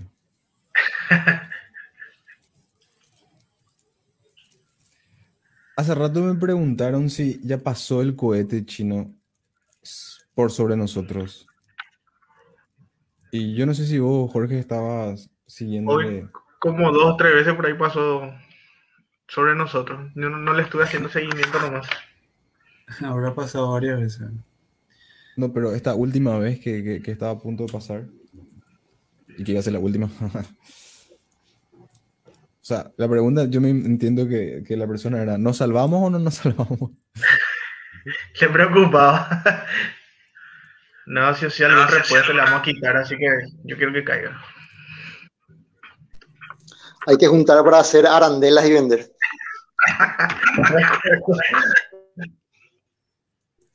Eh, hubo gente que quitó eh, fotografías. Un, un Pablo Pereira, creo que es, que está en nuestro grupo ahí de, de WhatsApp, eh, había, había quitado fotos y se publicaron en la página de Astropi y también en, una, en la página eh, de Sergi que está en Instagram. Eso es lo, eso es lo que llegué a ver. ¿verdad?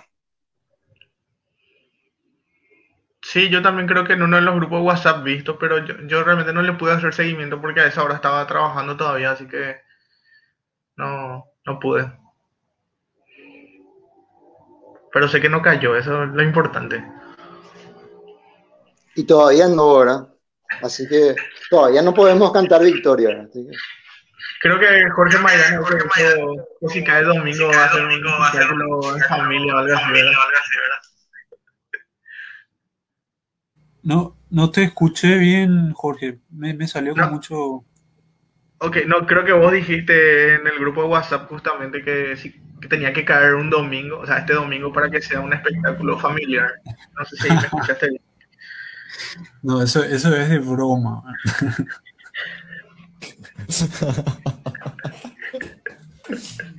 No, no, no. dije Ese que- ese no se podía contar, pero yo conté. Bueno, ¿y qué, qué, hay, qué hay para la próxima semana que, que sepan, además de la caída del cohete? Para la próxima semana, hay que esperar ahí y ver si, si programan algún vuelo. No, la verdad que no sé, para el, para el Ingenuity, ¿verdad? La verdad que no sé, creo que van a espaciar más seguramente ahora. Y no sé, seguramente que quizás caiga un vuelo. Y eh, no sé, algún comentario, alguna eh, so- sobre las lluvias quizás de ahora. Bueno, realmente no, no se vio nada, no se pudo, nublado en gran parte. Eh, pero quizás en otros países, qué sé yo. Y la verdad que, que, no sé, hasta ahí, hasta ahí las ocurrencias, ¿verdad? Este Pedro mencionó hace rato el tema de la Voyager China, ¿verdad? Y también Ron recién hizo un comentario sobre eso. Quizás nos puede hablar sobre eso.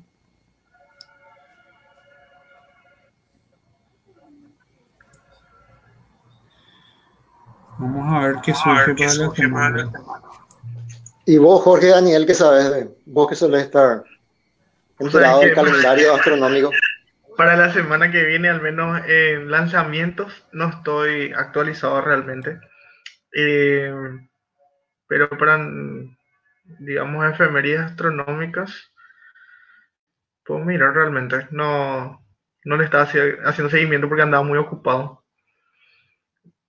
Y aparte, vamos a tener una conjunción el 16, no sé qué fecha acá, 16 de la Luna y Marte, así que para de repente podemos tocar después ese tema si coincide cerca de nuestro día.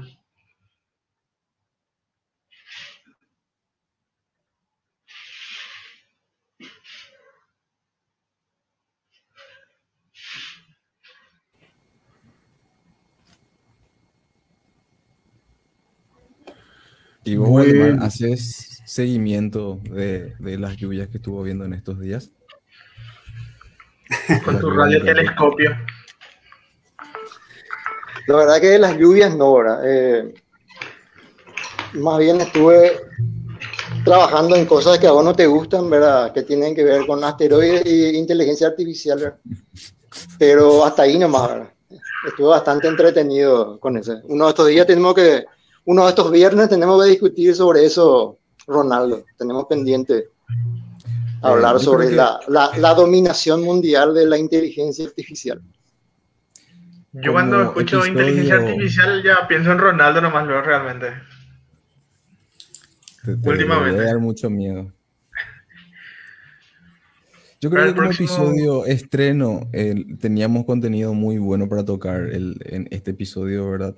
No estoy diciendo que el, debate sobre inteligencia artificial no sea bueno, sino que eh, había mucho contenido que se, tenía que tocar porque era de este tiempo, ¿verdad? Pero yo creo que de ese debate no, no nos vamos a salvar, no nos vamos a escapar y que, y que me gustaría luego hacerlo y saber qué opina la gente y hacer que este tema eh, llegue a más personas, ¿verdad? A, a todos los que están interesados en escucharnos. Y no sé, pensamos en hablar sobre inteligencia artificial, filosofía, ciencia en general, no solamente de temas astronómicos, pero que eran los temas interesantes y picantes de, de esta noche. Ya, ya que mencionaste eso, yo no, yo no sé, Ron, vos qué opinás del este, de, este autor eh, de ese libro, este, ¿cómo se llamaba? Ese libro de, de Sapiens, Sapiens y no sé, Yuval. cuento más, cuento más. Harari. Sapiens es el libro, pero no recuerdo. Yuval Eh, Harari. Yuval Harari. Ese mismo.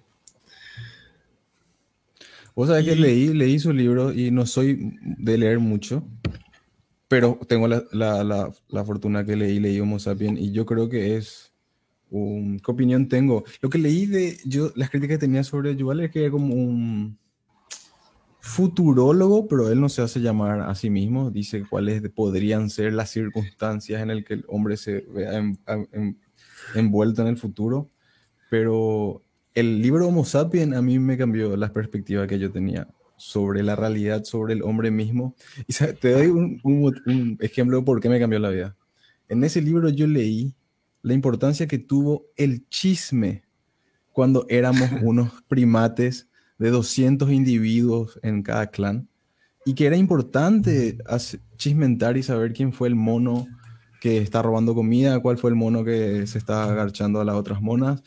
Y, yo siempre fui, no quise participar de ese protocolo ah, social importante del chisme. Pero cuando leí ese libro y entendí la perspectiva que tiene evolutiva el chisme de nosotros, es ahora un, un evento que disfruto muchísimo. no, pues yo, yo te preguntaba, pues justo antes, no completé. El, bueno, este señor, la otra vez vi un, hay una entrevista en YouTube de una hora, una hora y media, en donde él debate con otro, con otro historiador, con otro científico social, ¿verdad? Sobre, sobre la IA, los peligros de la IA. Eh, no sé, por ahí les recomiendo mirar. A mí, a mí no me gustó mucho su posición, ¿verdad? su, su pareciera que, que, no sé, me parecía que hace generalizaciones, ¿verdad? Que, no sé, ¿verdad? Hay que, eh, les recomiendo mirar, les recomiendo mirar, yo también quiero mirar de vuelta y quizá algún, algún día este hagamos ese capítulo de la IA. ¿Con quién hizo la entrevista? Hizo con una periodista eh, que es americana y el, el, otro que debatía con él también es... Eh, compatriota de este Harari. Eh, la verdad que los, dos son figuras así de la eh, de la ética de la, de la IA. Ya antes, bueno, Harari no, pero el otro sí es más, estaba más metido. Y no, no tenían, tenían. Lexington, algo así puede ser el apellido. A ver. Pero, de, esos tienen mucho Harari. Hizo, tiene una conversa, un conversatorio con Zuckerberg, con Bill Gates, con, no sé, Joe Rogan, y con este podcast que te digo que es del Lexington Podcast, que también le entrevistó. No, no, no, ese no, es, es, Te digo... Bueno, a ver si lo menciona en el chat seguramente. Eh, no, no, no, no estoy encontrando, pero el, otro antes era un, académico también, ¿no? era una figura así como él suele hacer. Este es Daniel Kahneman, Daniel Kahneman y, y Noah Harari. Eh, una hora y media. Yo no vi todo, vi, vi por partes y, también la, la, la, que, la que hace la moderadora es bastante buena, se nota que que sí, ¿verdad? Y, y, eso, eso, ellos hablaron sobre eso, ¿verdad? Y hablaron de sus implicaciones éticas, El, el, el, asunto en torno a la inteligencia artificial es también que ah, todavía hay eh, mucho de pensamiento mágico porque no se conoce bien realmente eh, cómo se trabaja. al, final, el, el, trabajo en sí es prácticamente un trabajo de matemática, estadística y computación y nada más todavía por el momento, ¿verdad? Y, y, de hecho va a seguir siendo así mientras no tengamos eh, computadoras que puedan emular mejor el, el funcionamiento cerebral, ¿verdad? Que, que, al final van a ser máquinas gigantes, ¿verdad? Para, eh, incluyendo, o sea, teniendo en cuenta la, el grado de miniaturización que llegamos, igual van a tener que ser eh, máquinas grandes, ¿verdad? Eh, por la forma en que está funcionando. Y todavía entonces hay, hay gente que cree que de repente una inteligencia artificial es es casi todo un, un, ser mágico ahí que aparece, una entidad tipo angélica, ¿verdad? Que, que, que, que, puede hacer lo que quiere y la verdad es que es, está muy lejos de la realidad eso. Ahora, volviendo a Harari, él, eh, yo conozco tres libros de Harari. Eh, Homo en Homo sapiens él, él, prácticamente no hace futurología. Sí en el otro, en Homo Deus, y hay algo que, que creo que, eh, no recuerdo el, nombre ahora, tiene algo que ver con, con cómo sería el, la segunda mitad del siglo XXI. Algo así eh, se llama el libro completo. sí, algo... Eh, ah, sí, sí, Homo, Deus, sí. Pero aparte hay un tercer libro que es la continuación otra vez de Homo Deus y que, que tiene que ver algo con, con, el siglo XXI, ¿verdad? En esos dos lo que él hace eh, futurología, ¿verdad? Pero en el primero Ah, no. sí, eh, ah, sí. Lecciones del siglo XXI, algo así es. Al- algo así, ¿verdad? Eh, y Homo sapiens realmente es atrapante, ¿verdad? Y habla, eh, trata prácticamente de antropología. No sé si él es antropólogo luego, ¿verdad? No, Así él es historiador. Ah, historiador, bueno. Pero digamos, le, le- le salió muy bien el, eh, su trabajo de antropólogo, ¿verdad? Eh, por ejemplo, ese- esos temas del chisme, que ayer justamente estábamos hablando con, con Jorge en privado también, con Jorge Maidana, ¿verdad? Eh, sobre cómo el chisme de repente ayuda a, a sentirse parte a la gente, a, sentirse parte de un grupo, ¿verdad? Y todo ese tipo de cosas. Y él, él justamente habla, ah, menciona también ese tipo de, de fenómenos eh, antropológicos y sociales. Eso, eso creo que es el- el- la idea del meme de, eh, de uno de los ídolos de Waldemar, que es el señor Dawkins. Yo también iba a hablar de eso justamente, que en Dawkins justamente el, el paquete de información que se transmite culturalmente era lo que él le llamaba meme, que ahora nosotros meme le decimos otras cosas, ¿verdad? Pero de esa idea también parte.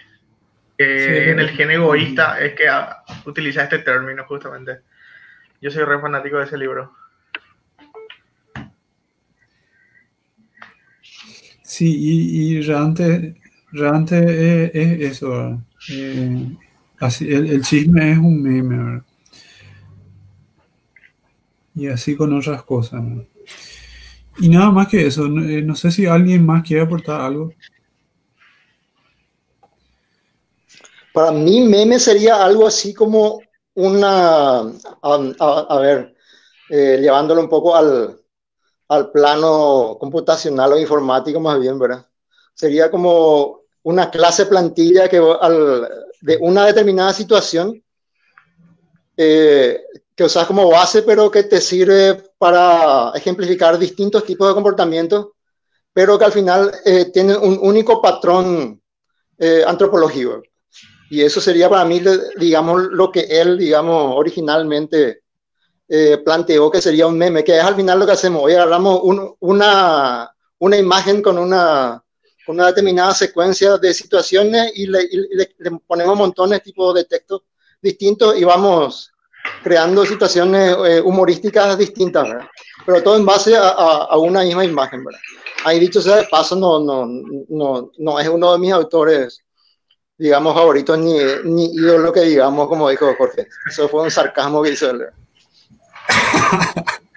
¿Por qué no te gusta? Levantó el letrero de sarcasmo. Vamos a ponerte un banner, Waldemar, por eso mismo. Hablando de banner, nosotros estamos hablando de meme en el plano informático y nuestro banner dice Marte tiene los ingredientes adecuados para la vida. Eh, Esto habla de lo diverso de los temas que se van a tata- tocar en este podcast. Bueno. Y para un piloto creo que está bien, alcanzamos dos horas, no sé, yo, yo también creo estaría queriendo, eh, us- usando los tiempos verbales complejos del castellano, estaría queriendo retirarme ya también, ¿verdad? No sé ustedes, ¿verdad? Va- vamos cerrando y eh, así ya, son dos horas, ¿verdad?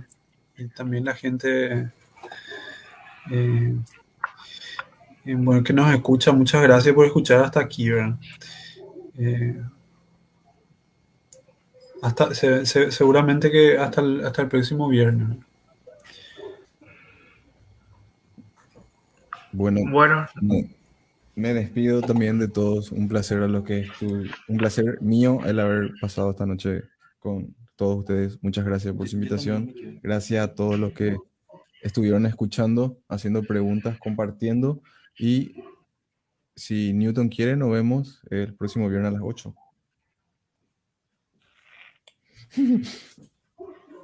Un saludo a todos. ¿quién se rió? Bueno, yo también me despido. Eh, muchísimas gracias primero a ustedes, compañeros, y gracias a los que se tomaron la molestia de escucharnos, ¿verdad? Y ojalá que nos sigan apoyando, escuchando. Gracias, gracias.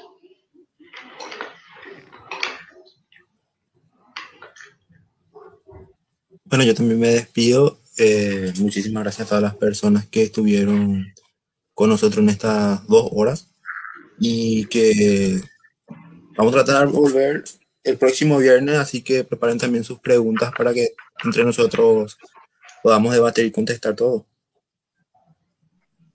También podrían sugerir eh, temas de lo que quieren que hablemos, por ejemplo. Eh, no, no, siempre y cuando esté, digamos, dentro de, de, nuestro énfasis científico, no importa, puede ser fi filosófico, pero orientado hacia la ciencia. Eh, y también supongo que en algún momento vamos a tratar temas un poco delicados como la pseudociencia y ese tipo de cosas. Todo eso está siempre sobre la palestra ahí para, para ser tratado. Y bueno, gracias también a todos, al equipo y a la gente que nos escuchó. Hasta el próximo viernes.